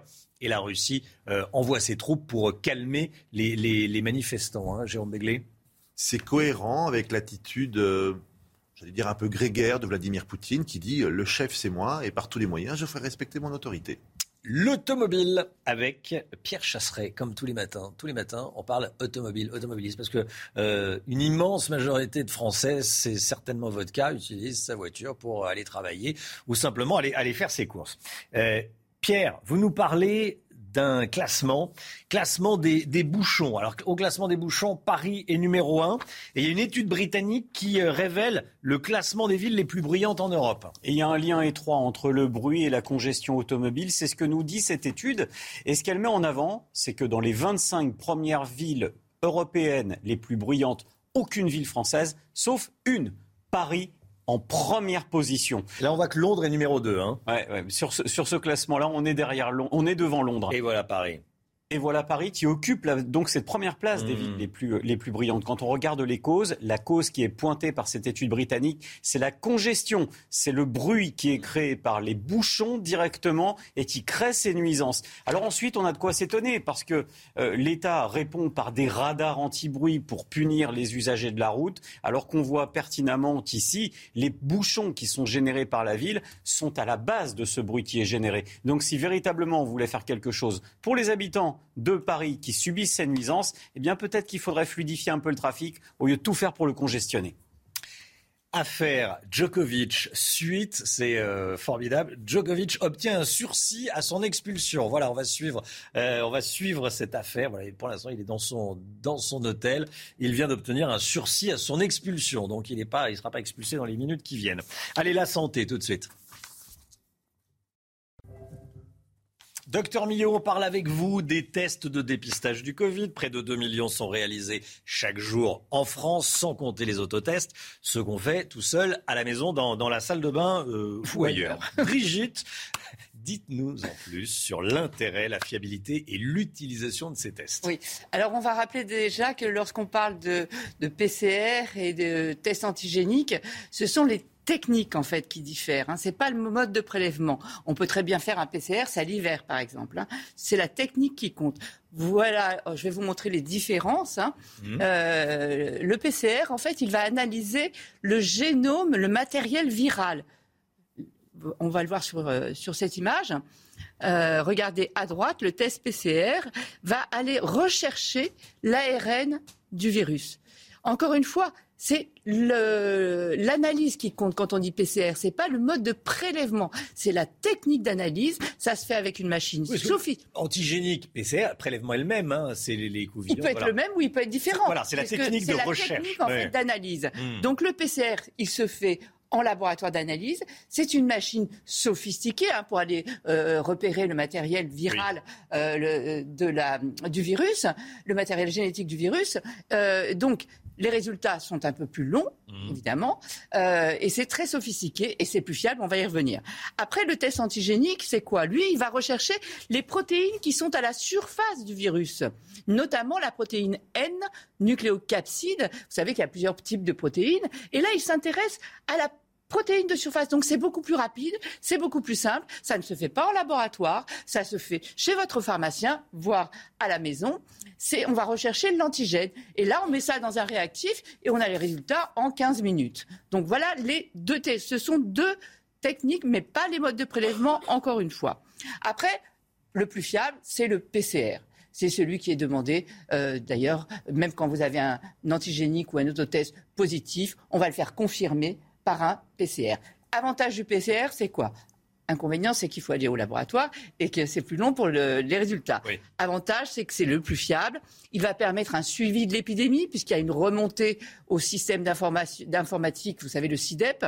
Donc ça va permettre de savoir quels sont exactement le nombre de personnes contaminées. Ça permet aussi une prise en charge par l'assurance maladie pour avoir aussi un arrêt de travail immédiatement, pour être pris en charge, pour avoir la gratuité. Enfin, la gratuité, encore une fois, c'est jamais gratuit, mais les autotests qu'on va vous donner après à faire euh, seront absolument gratuits mhm. puisqu'on a cette remontée. Et enfin, dernièrement, euh, qu'est-ce que j'avais mis? Ah oui, et la recherche des variants avec un PCR, on peut savoir si euh, c'était Omicron ou pas. Enfin, ce qu'on sait avec le PCR actuellement, puisque l'idée c'est de rechercher de l'Omicron, quand il y a une absence de certaines, euh, de certaines mutations, on va après aller cribler et aller rechercher de l'Omicron.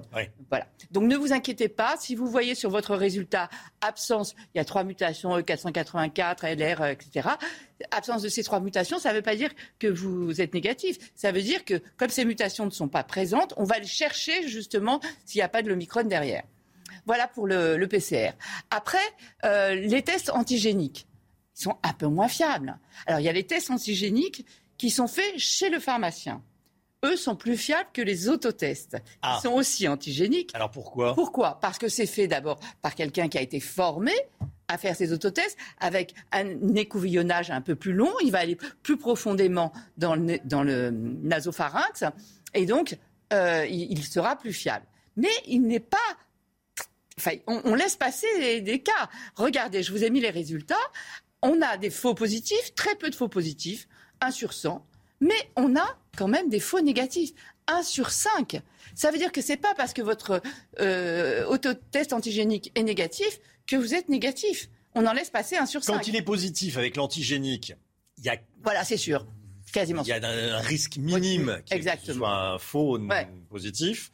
En revanche, quand il est négatif, quand même. Donc, évidemment, un peu de bon sens. C'est pas parce que votre test est négatif, si vous avez une nez qui coule, si vous toussez, etc., bah, il faudra en refaire un. Parce que, voilà. Après, si vous avez été en, en contact avec quelqu'un de positif euh, et qu'il est négatif, euh, on vérifie, quoi. On s'assure. Soit on fait un PCR, soit on en refait d'autres. Et, euh, non, mais c'est important. Et après, il y a les autotests. Alors là, qui eux sont un peu moins fiables. On va, franchement, on va forcément moins profondément rechercher le matériel viral. Euh, ben oui, il, il, faudrait pas. Mais de toute façon, il vaut mieux des autotests que rien du tout. Moi, j'y vais quand même. Hein. Je vais jusqu'à ce qu'il y ait une petite résistance. Allez-y, montrez-nous. Avec les crayons, non, non. non mais, euh, oui, il faut aller, oui, il faut oui, le faire. Oui, mais ça fait rien. Mais sur le principe, euh, sur le principe, mis à part ce petit, enfin, détail qui n'en est pas un, mais le fait qu'on le fasse soi-même. Euh, alors que quand on va en pharmacie, c'est un spécialiste. Mm. Très bien. Mais sinon, c'est le, c'est ah, c'est exactement la même ah méthode bah d'analyse. Euh, non, puis c'est pas ça. Quasiment la même. Mais il vaut mieux surtout euh, en faire plusieurs, même s'ils mm. sont moins fiables, que pas en faire du tout. Donc évidemment, il faudra continuer les autotests. De toute façon, on n'a pas le choix puisque maintenant, avec le, nouveau protocole, c'est euh, test à J0, test à J2 et test à J4. Hein. donc on, va tous y passer. On va, faire, ça va être beaucoup plus de deux. Passer au test. Merci beaucoup, Brigitte. 8h52, merci d'avoir démarré votre journée avec nous sur CNews. On se retrouve demain matin dès 5h55 avec toute l'équipe de la matinale, évidemment, Audrey Berthaud, avec le docteur Millot, Pierre Chasseret, Jérôme Béglé et tout le reste de l'équipe. Dans un instant, c'est l'heure des pros avec Pascal Pro et tous ses invités. Belle journée à vous sur CNews. À demain. Tout de suite, Pascal Pro dans l'heure des pros. Hi, I'm Daniel, founder of Pretty Litter. Cats and cat owners deserve better than any old-fashioned litter. That's why I teamed up with scientists and veterinarians to create Pretty Litter. Its innovative crystal formula has superior odor control and weighs up to 80% less than clay litter. Pretty Litter even monitors health by changing colors to help detect early signs of potential illness. It's the world's smartest kitty litter. Go to prettylitter.com and use code ACAST for 20% off your first order and a free cat toy. Terms and conditions apply. See site for details.